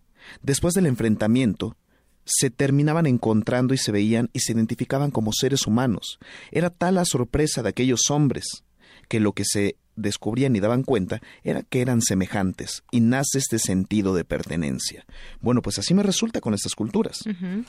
Y no me atrevería, coincidiendo con lo que dijo el doctor Pérez Islas, a llamarlos propiamente tribus, porque sí es una tribalización de lo que son. Puede haber un sentido y un contenido ideológico, afectivo, emotivo, sentimental, que complejiza las relaciones sociales entre ellos. Ojo, el hecho de decir que sean jóvenes en su mayoría no les separa de un ambiente de responsabilidad y de identificación plena. Nunca hay que partir de ese entendido, es decir, que los jóvenes no saben qué están haciendo. Por el contrario, por supuesto que saben y se han identificado con una corriente estética, musical, ideológica que les permite adoptar a un grupo y ser adoptados por el mismo, encontrar ese sentido de pertenencia. Que claro, hay algunas diferencias entre esto de ser adscrito, es decir, que yo me una a un grupo por voluntad, por ejemplo, cuando me maquillo para poder ser un dark, un gótico o algo parecido. Un emo. Así es, un emo también. O cuando alguien me determina como parte de otro grupo, como los llamados hipsters. Platicábamos antes de entrar al aire, Bruno y yo, el hipster no es hipster hasta que se niega hipster. Entonces, sí, ¿verdad? No, no se reconocen como tales. Efectivamente, ahí tenemos esta prescripción. ¿Realmente quiero pertenecer? ¿O tenemos este estigma de soy único y especial? Si nos damos cuenta, habla de inseguridades. En realidad lo que nos tenemos que fijar es en el sujeto, cómo está, cómo se siente y en qué contexto se desenvuelve. Así es. Y bueno, yo quisiera, eh, Bruno, que empezamos a platicar algunos de estos grupos, eh, pues cuáles son sus características y surgen también en momentos, eh, porque a lo largo del tiempo van cambiando estos grupos. Por ejemplo, antes no, no hablábamos de los geeks, por ejemplo, ¿no? Que ahora todo es con tecnología, comen, todo hacen con tecnología, ¿no? No pueden estar absortos de, de esta herramienta todos los días y se les, a alguien se le ocurrió que se podrían llamar geeks. Están, por ejemplo, otros grupos más identificados, los ponquetos, porque pues tienen un cierto peinado, una forma de vestir, son como, como más visibles, pero también hay algunos otros grupos que, pues bueno, no sé si ustedes los conozcan todos, que quizás nos pongan algunos, algunos ejemplos, los skaters, los que están en su patineta y se reúnen para aprender y estar pues en las calles con la patineta, pero hay otros, otros un poquito más raros, incluso no sé cómo se llamen todos, pero tuvimos eh, oportunidad en algún momento de conocer a algún joven cuando fuimos a nuestra visita a la preparatoria número 8 que nos decía que hay un grupo, que no recuerdo ahorita cómo se llama, también parte de estas identidades de, jóvenes que eh, se comportaban como animales en este sentido de, eh, de entender también el comportamiento animal de de la protección animal y todo un todo un tema. Entonces y, e incluso en sus formas de expresión corporal pues imitaban algunos animales por ejemplo no todo esto lo vemos. Antes antes no van cambiando también.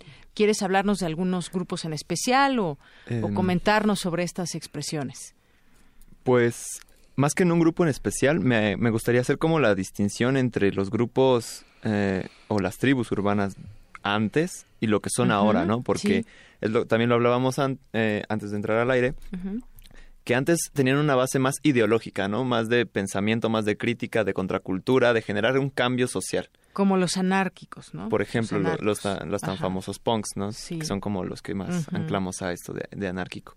Y ahora ya no, ahora se basa más bien en, en, una visión estética, en el que me vean y qué proyecto a través de lo visible por ejemplo, eh, esto de los lumberjacks, ¿no? Que estaba muy, muy de moda e incluso hay una variante que se llama Merman, algo así. Que ¿De qué se trata? La barba pintada. La barba, exacto, ¿no? Ya no solo es la barba de dos metros, no, o sea, es la barba pintada. De azul. Que, y a final de, de cuenta, todo esto que se visten, no solo ellos, sino también los punks, los darks, todo. Toda tribu tiene un contenido simbólico, es decir, lo que usan quiere referirse a algo dábamos el ejemplo hace rato con los darquetos, ¿no? Ellos usan ropa negra porque ese negro simboliza algo para ellos, o sea, representa algo, y es lo que quieren proyectar, es cómo se van a autodivulgar ante la demás gente. Ahora bien, lo que decías de que surgen en momentos, y no solo en momentos, sino también en zonas geográficas, hablábamos.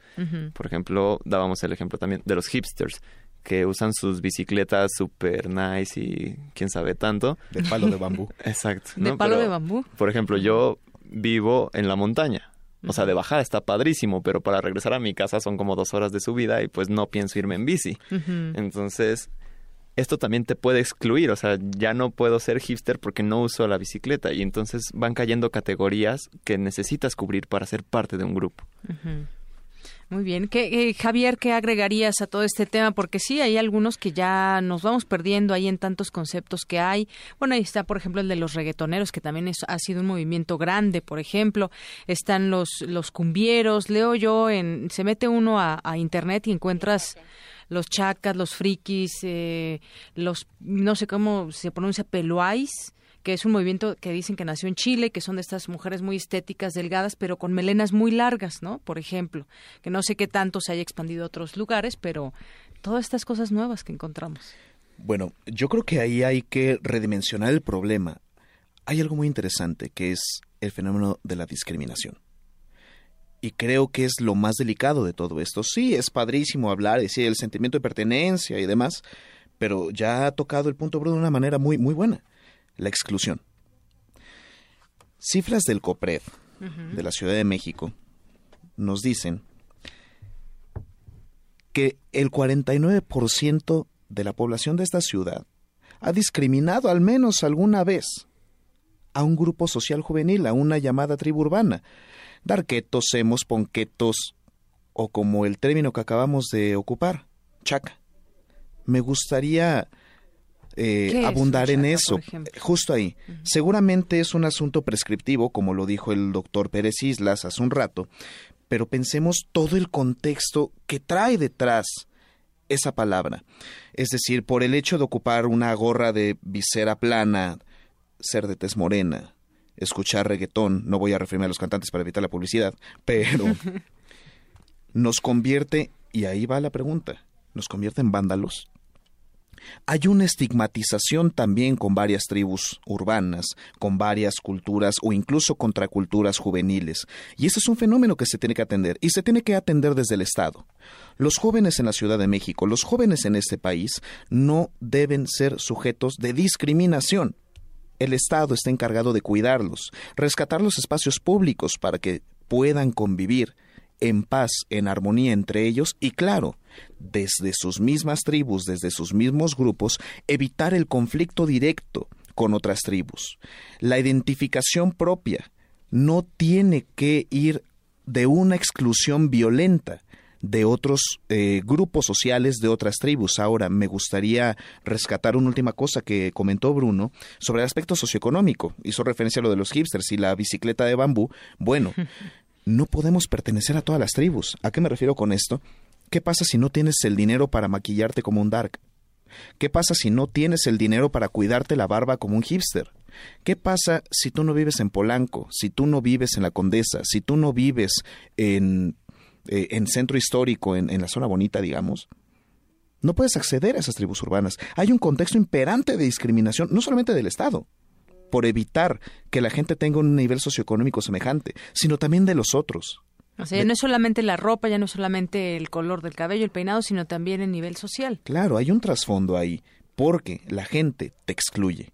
Si tú no cumples con ciertos eh, elementos, incluso fenotípicos, tú no puedes formar parte de una tribu urbana. Un mermaid, Mermaid, ¿qué es? Eh, eh, un sireno, es decir, estos lumberjack que son los personajes que tienen las barbas de dos metros, como decía Bruno, pero ya pintadas de azul. Mm. Si tú no eres caucásico, hay un problema. Si tú no eres alto, hay un problema. Y si no te alcanza para comprarte la camisa Calvin Klein a cuadros desgastada de cinco mil pesos, hay un problema. Esto nos habla también de un contexto socioeconómico muy grave y que el Estado tiene que hacer algo. Hay que evitar esa discriminación hay que evitar esa discriminación. Pues sin duda, eh, pues interesantes sus puntos de vista sobre, sobre el tema. A mí me gustaría que terminaran con alguna conclusión, porque em, pues han surgido muchas de estas, de estos grupos. Ahora hay mucho más que, que, que antes y tienen otras expresiones, como decíamos, porque también el mundo va cambiando. Yo recuerdo, por ejemplo, el caso de los skinheads, ¿no? Por ejemplo, que también tenían cierta ideología, tenían que raparse la, la cabeza para estar a tono con el grupo, si no, pues era imposible que tú fueras un skinhead, lo decía el propio nombre del, del, eh, del grupo, y entre otras cosas, ¿no? Aquí en, aquí en México, ¿cómo ves, Bruno? ¿Cómo, cómo cierras el tema, eh, involucrándonos solamente con, las, con los grupos que hay aquí en México? Mm, ok. Bueno, como a manera de conclusión, em, es interesante ver cómo los, los involucrados dentro de estas tribus son adolescentes y adultos jóvenes principalmente. Y bueno, me ha tocado ver el caso de que es eh, como decíamos, está estigmatizado el pertenecer a un grupo, a, un grupo de estos, ¿no? Entonces, no creo que debamos estigmatizarlo así, porque a final de cuentas pertenecer a un grupo, pertenecer a una tribu va a ser una reafirmación a tuyo, va a ser una construcción de tu identidad en comparación de los demás. Entonces, se debe permitir esto, o sea, se debe permitir que la gente experimente estas crisis de identidad para que a final de cuentas generen un compromiso con esa identidad y a partir de eso pues la desarrollen y la fortalezcan. Si no, va, va a generar este estancamientos en esto. Eh, eso en cuanto al, al contexto mexicano. Em, pues no sé. sí, no, interesante esto que dices porque dices, dices, estos es en adolescentes o adultos eh, jóvenes porque están pasando por una crisis de identidad. Muchas veces vemos a estos grupos que los hemos, los skinheads o lo, que quiera que ustedes me digan, los ponquetos y demás, y ya cuando pasan, no sé, los 30 años o los 40 años, pues ya no los vemos vestidos igual, ¿verdad? Ya no los vemos con el cabello de colores o ya no los vemos con estas expresiones que en algún momento se identificaron. Tiene esto nace también de una crisis de identidad. Tú estarías de acuerdo con esto, Javier?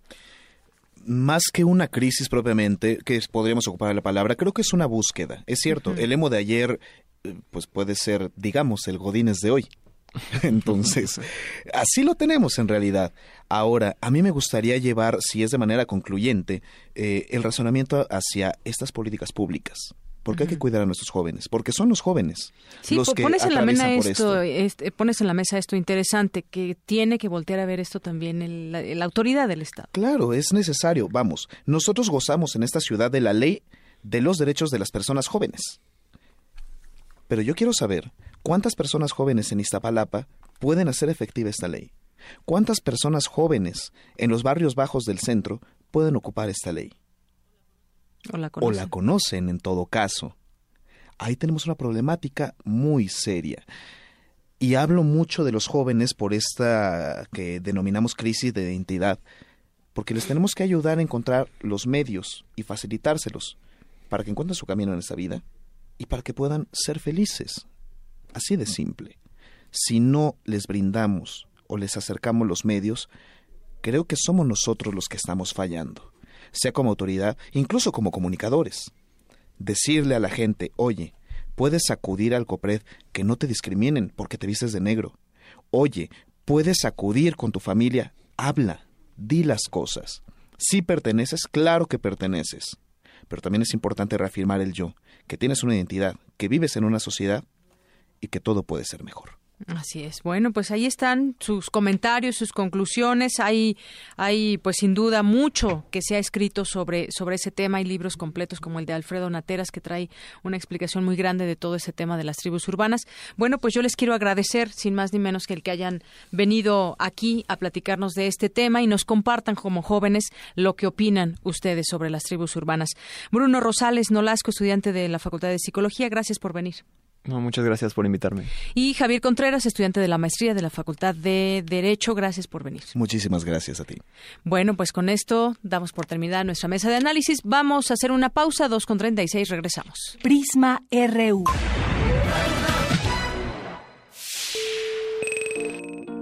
¿Dudas o comentarios? Escríbenos al correo electrónico prisma.radiounam.gmail.com.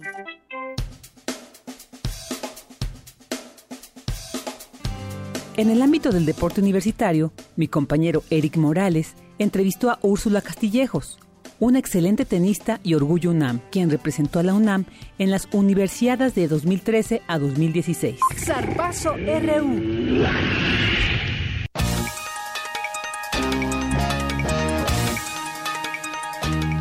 Bien, y como le habíamos adelantado al inicio del programa, tendríamos aquí en estudio a Úrsula Castillejos, quien ya está aquí, ella es tenista y nos va a platicar pues mucho de su trayectoria. ¿Cómo estás, Úrsula? Bienvenida.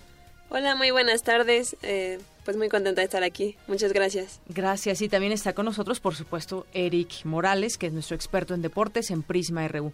Eric, buenas tardes y qué bueno que nos traes a Úrsula al estudio. Deyanira, buenas tardes, amigo del auditorio. ¿Cómo están? Pues sí, tenemos hoy una invitada de lujo aquí en Prisma RU. Úrsula, buenas tardes, muchas gracias por, por venir y bueno, tenemos a una invitada eh, universitaria que tiene éxitos bastante eh, destacados. Así es, decíamos que ocho medallas y buenas participaciones en la universidad. Y ella es estudiante de Filosofía y Letras. ¿Qué carrera estudias, Úrsula? Se llama Literatura Dramática y Teatro. Es el nombre oficial. Acaba de egresar de la licenciatura y y bueno, pues es un honor tenerla aquí. Pues adelante, Eric, arranquémonos con la entrevista. Úrsula, pues bienvenida otra vez y cuéntanos un poco sobre cómo te iniciaste en el tenis, ¿Quién te acercó a este deporte, por favor? Pues toda mi familia es tenista, desde mi abuela, mis papás, mis hermanos, algunas tías. Entonces creo que pues prácticamente lo traigo en las venas. Y pues desde que tengo memoria, pues eh, me llevaban al club y veía a mis papás y a mis hermanos jugar. Y un día pues se me antojó y le pedí a mis papás si podía jugar con ellos y me dijeron que sí. Y ya de ahí me metieron a clases y ya, fue así como surgió. Participaste en las últimas cuatro universidades nacionales, ¿verdad? Sí. Eh, obtuviste ocho medallas, cuatro de plata, cuatro de oro. Pues son éxitos que son muy importantes para la universidad. ¿Cómo te sentiste en la participación de estos torneos? Pues la verdad, muy feliz y contenta porque a mí me encanta la competencia y más esa clase de torneos donde donde veo a amigos de otros lados de la República que, que normalmente no veo aquí. Eh, me recuerda a torneos nacionales que jugaba antes, eh, los juveniles. Entonces sí, eh, son torneos que me, me gustan mucho. ¿Tienes alguna universidad en especial que traiga un recuerdo, algo? Pues la primera, la que fue en Sinaloa, se me hace muy especial porque pues fue como un retorno al tenis, porque cuando entré a la universidad yo ya había decidido enfocarme más en los estudios y dejar un poco de lado el tenis. Y el profesor Octavio Vázquez fue el que me estuvo contactando para tratar de convencerme de que jugara a la universidad, pero yo me negué algunas veces y ya por fin me logró convencer. Y cuando fui a la universidad, la verdad, no me arrepentí porque volví a sentir esa adrenalina y, y otra vez me reuní con, con esa gente que, que ya conocía, mis amigos. Sí, entonces sí.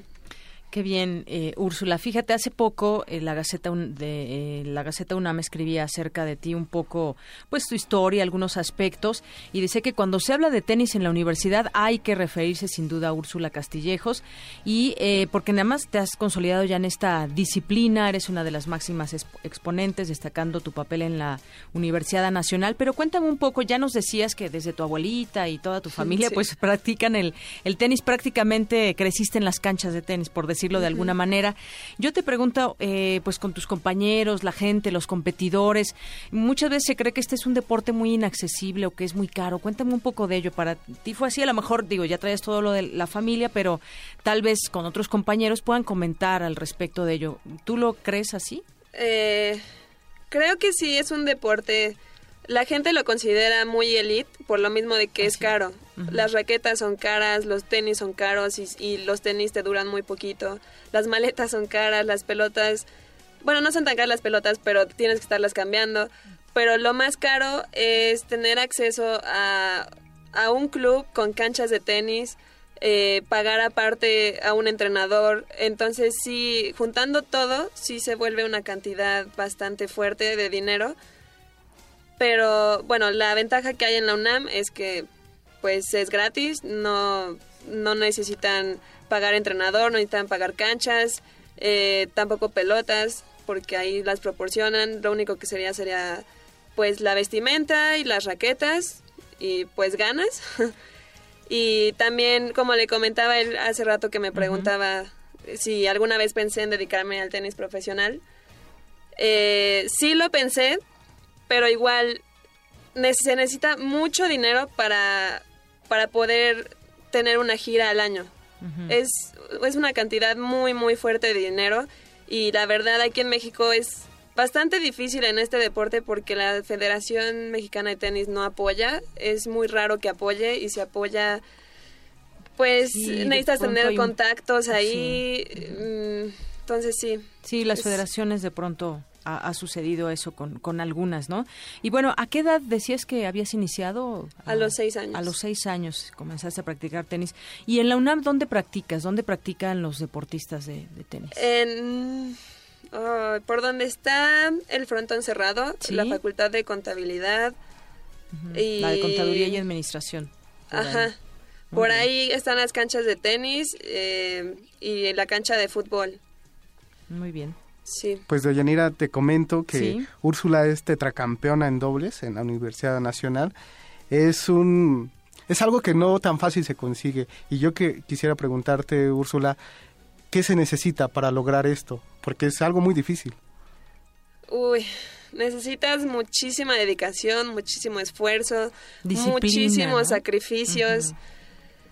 Sí, es, es algo que luego la gente no lo comprende y porque de hecho se han acercado muchas mamás últimamente a preguntarme, eh, a decirme que sus hijas están jugando tenis y que van muy bien y que cómo le hice, pero a la hora de que yo les cuento mi experiencia, se cierran, se niegan. Por ejemplo, luego les digo, no, pues mira, antes de un partido se tiene que dormir máximo a las 10 de la mañana porque al otro día se tienen que levantar muy temprano para ir a calentar, aunque juegues a las 3 de la tarde, tienes que levantarte a las 6 de la mañana para llegar a las 7, pelotear un rato porque después cuando empiezan los partidos ya no hay canchas. Y, y, lo que me dicen es como de, ay, no, pero si juega hasta las 3, como, ¿por qué? Y, pero tiene su caricatura a las 10 de la noche, entonces yo no le puedo apagar la tele. Es como, o sea, ¿quieres que sea campeona o, quiere, o no? O sea, son cosas que me conflictúan mucho, pero la gente no entiende que, que se tiene que tener ese sacrificio y esas ganas de en verdad querer llegar lejos.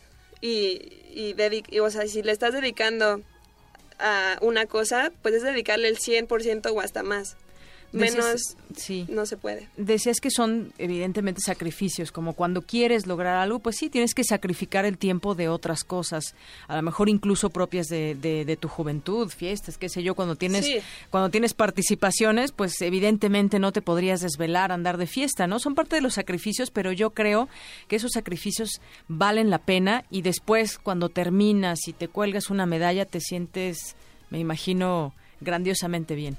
Sí, ya está, se vuelve parte de tu vida. Por ejemplo, porque también tenía muchos compañeros que fumaban o tomaban excesivamente y es algo como como que va en contra de ser deportista, como que sí saca mucho de onda y también en esta última universidad me cayó mucho el 20 de de por qué están las personas que destacan lo, bueno, en este caso, los tenistas que somos destacados y los que llevan intentándolo pero no lo han logrado. Y me di cuenta que es por lo mismo, por, por esa disciplina que tienen unos y por las que no tienen los otros te, contagian, eh, bueno, más bien tú contagias a tus compañeros, muchas veces te preguntan, oye, ¿cuántas horas entrenas y demás? ¿Ha habido alguien que te diga, oye, pues a mí me gustaría hacer deporte también, a lo mejor no precisamente tenis, pero sí algún otro, contagias a tus compañeros?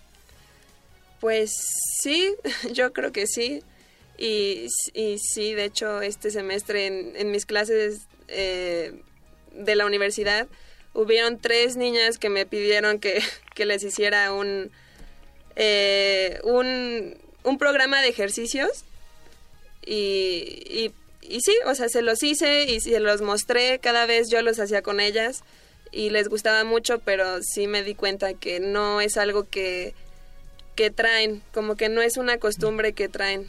Muy bien. Úrsula, pues muchas gracias. Gracias, Eric. Sí, yo quisiera nada más, por último, preguntarte, eh, hay una relación muy importante, me comentabas, ¿no? Entre la actuación que desempeñaste durante la licenciatura y el tenis.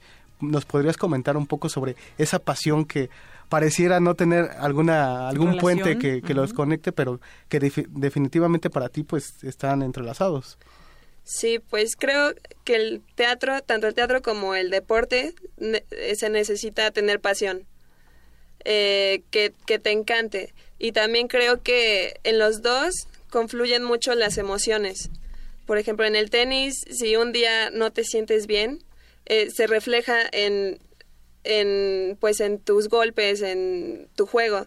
En el teatro también, si un día no te sientes bien, tienes que encontrar la manera de, si tu personaje se tiene que reír toda la obra, de a ver cómo le hago, pero pues me río, ¿no? de ánimo bajo tienes que estar. Ajá, igual que en el tenis, aunque no tenga ganas, pues a sacarlo, ¿no? Y a luchar hasta el final. Muy bien, pues Úrsula Castillejos, muchas gracias por acompañarnos aquí en Prisma RU de Radio UNAM y mucha suerte para lo que venga para ti, que tienes un futuro promisorio en el tenis.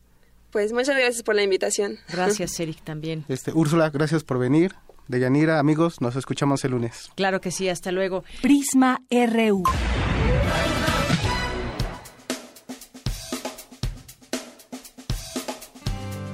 Bueno, ya llegamos al final del programa del día de hoy. Agradecemos muchísimo el que nos haya acompañado en este reencuentro de lo más sobresaliente de este 2016. Los esperamos el día de mañana. Tengan muy buena tarde. Yo soy Virginia Sánchez y en nombre de mi compañera Deyanira Morán le agradecemos su atención. Muy buenas tardes.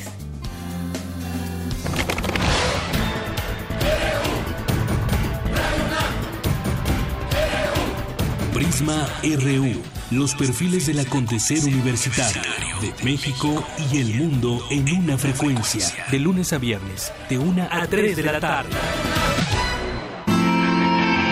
Radio UNAM, clásicamente informativa.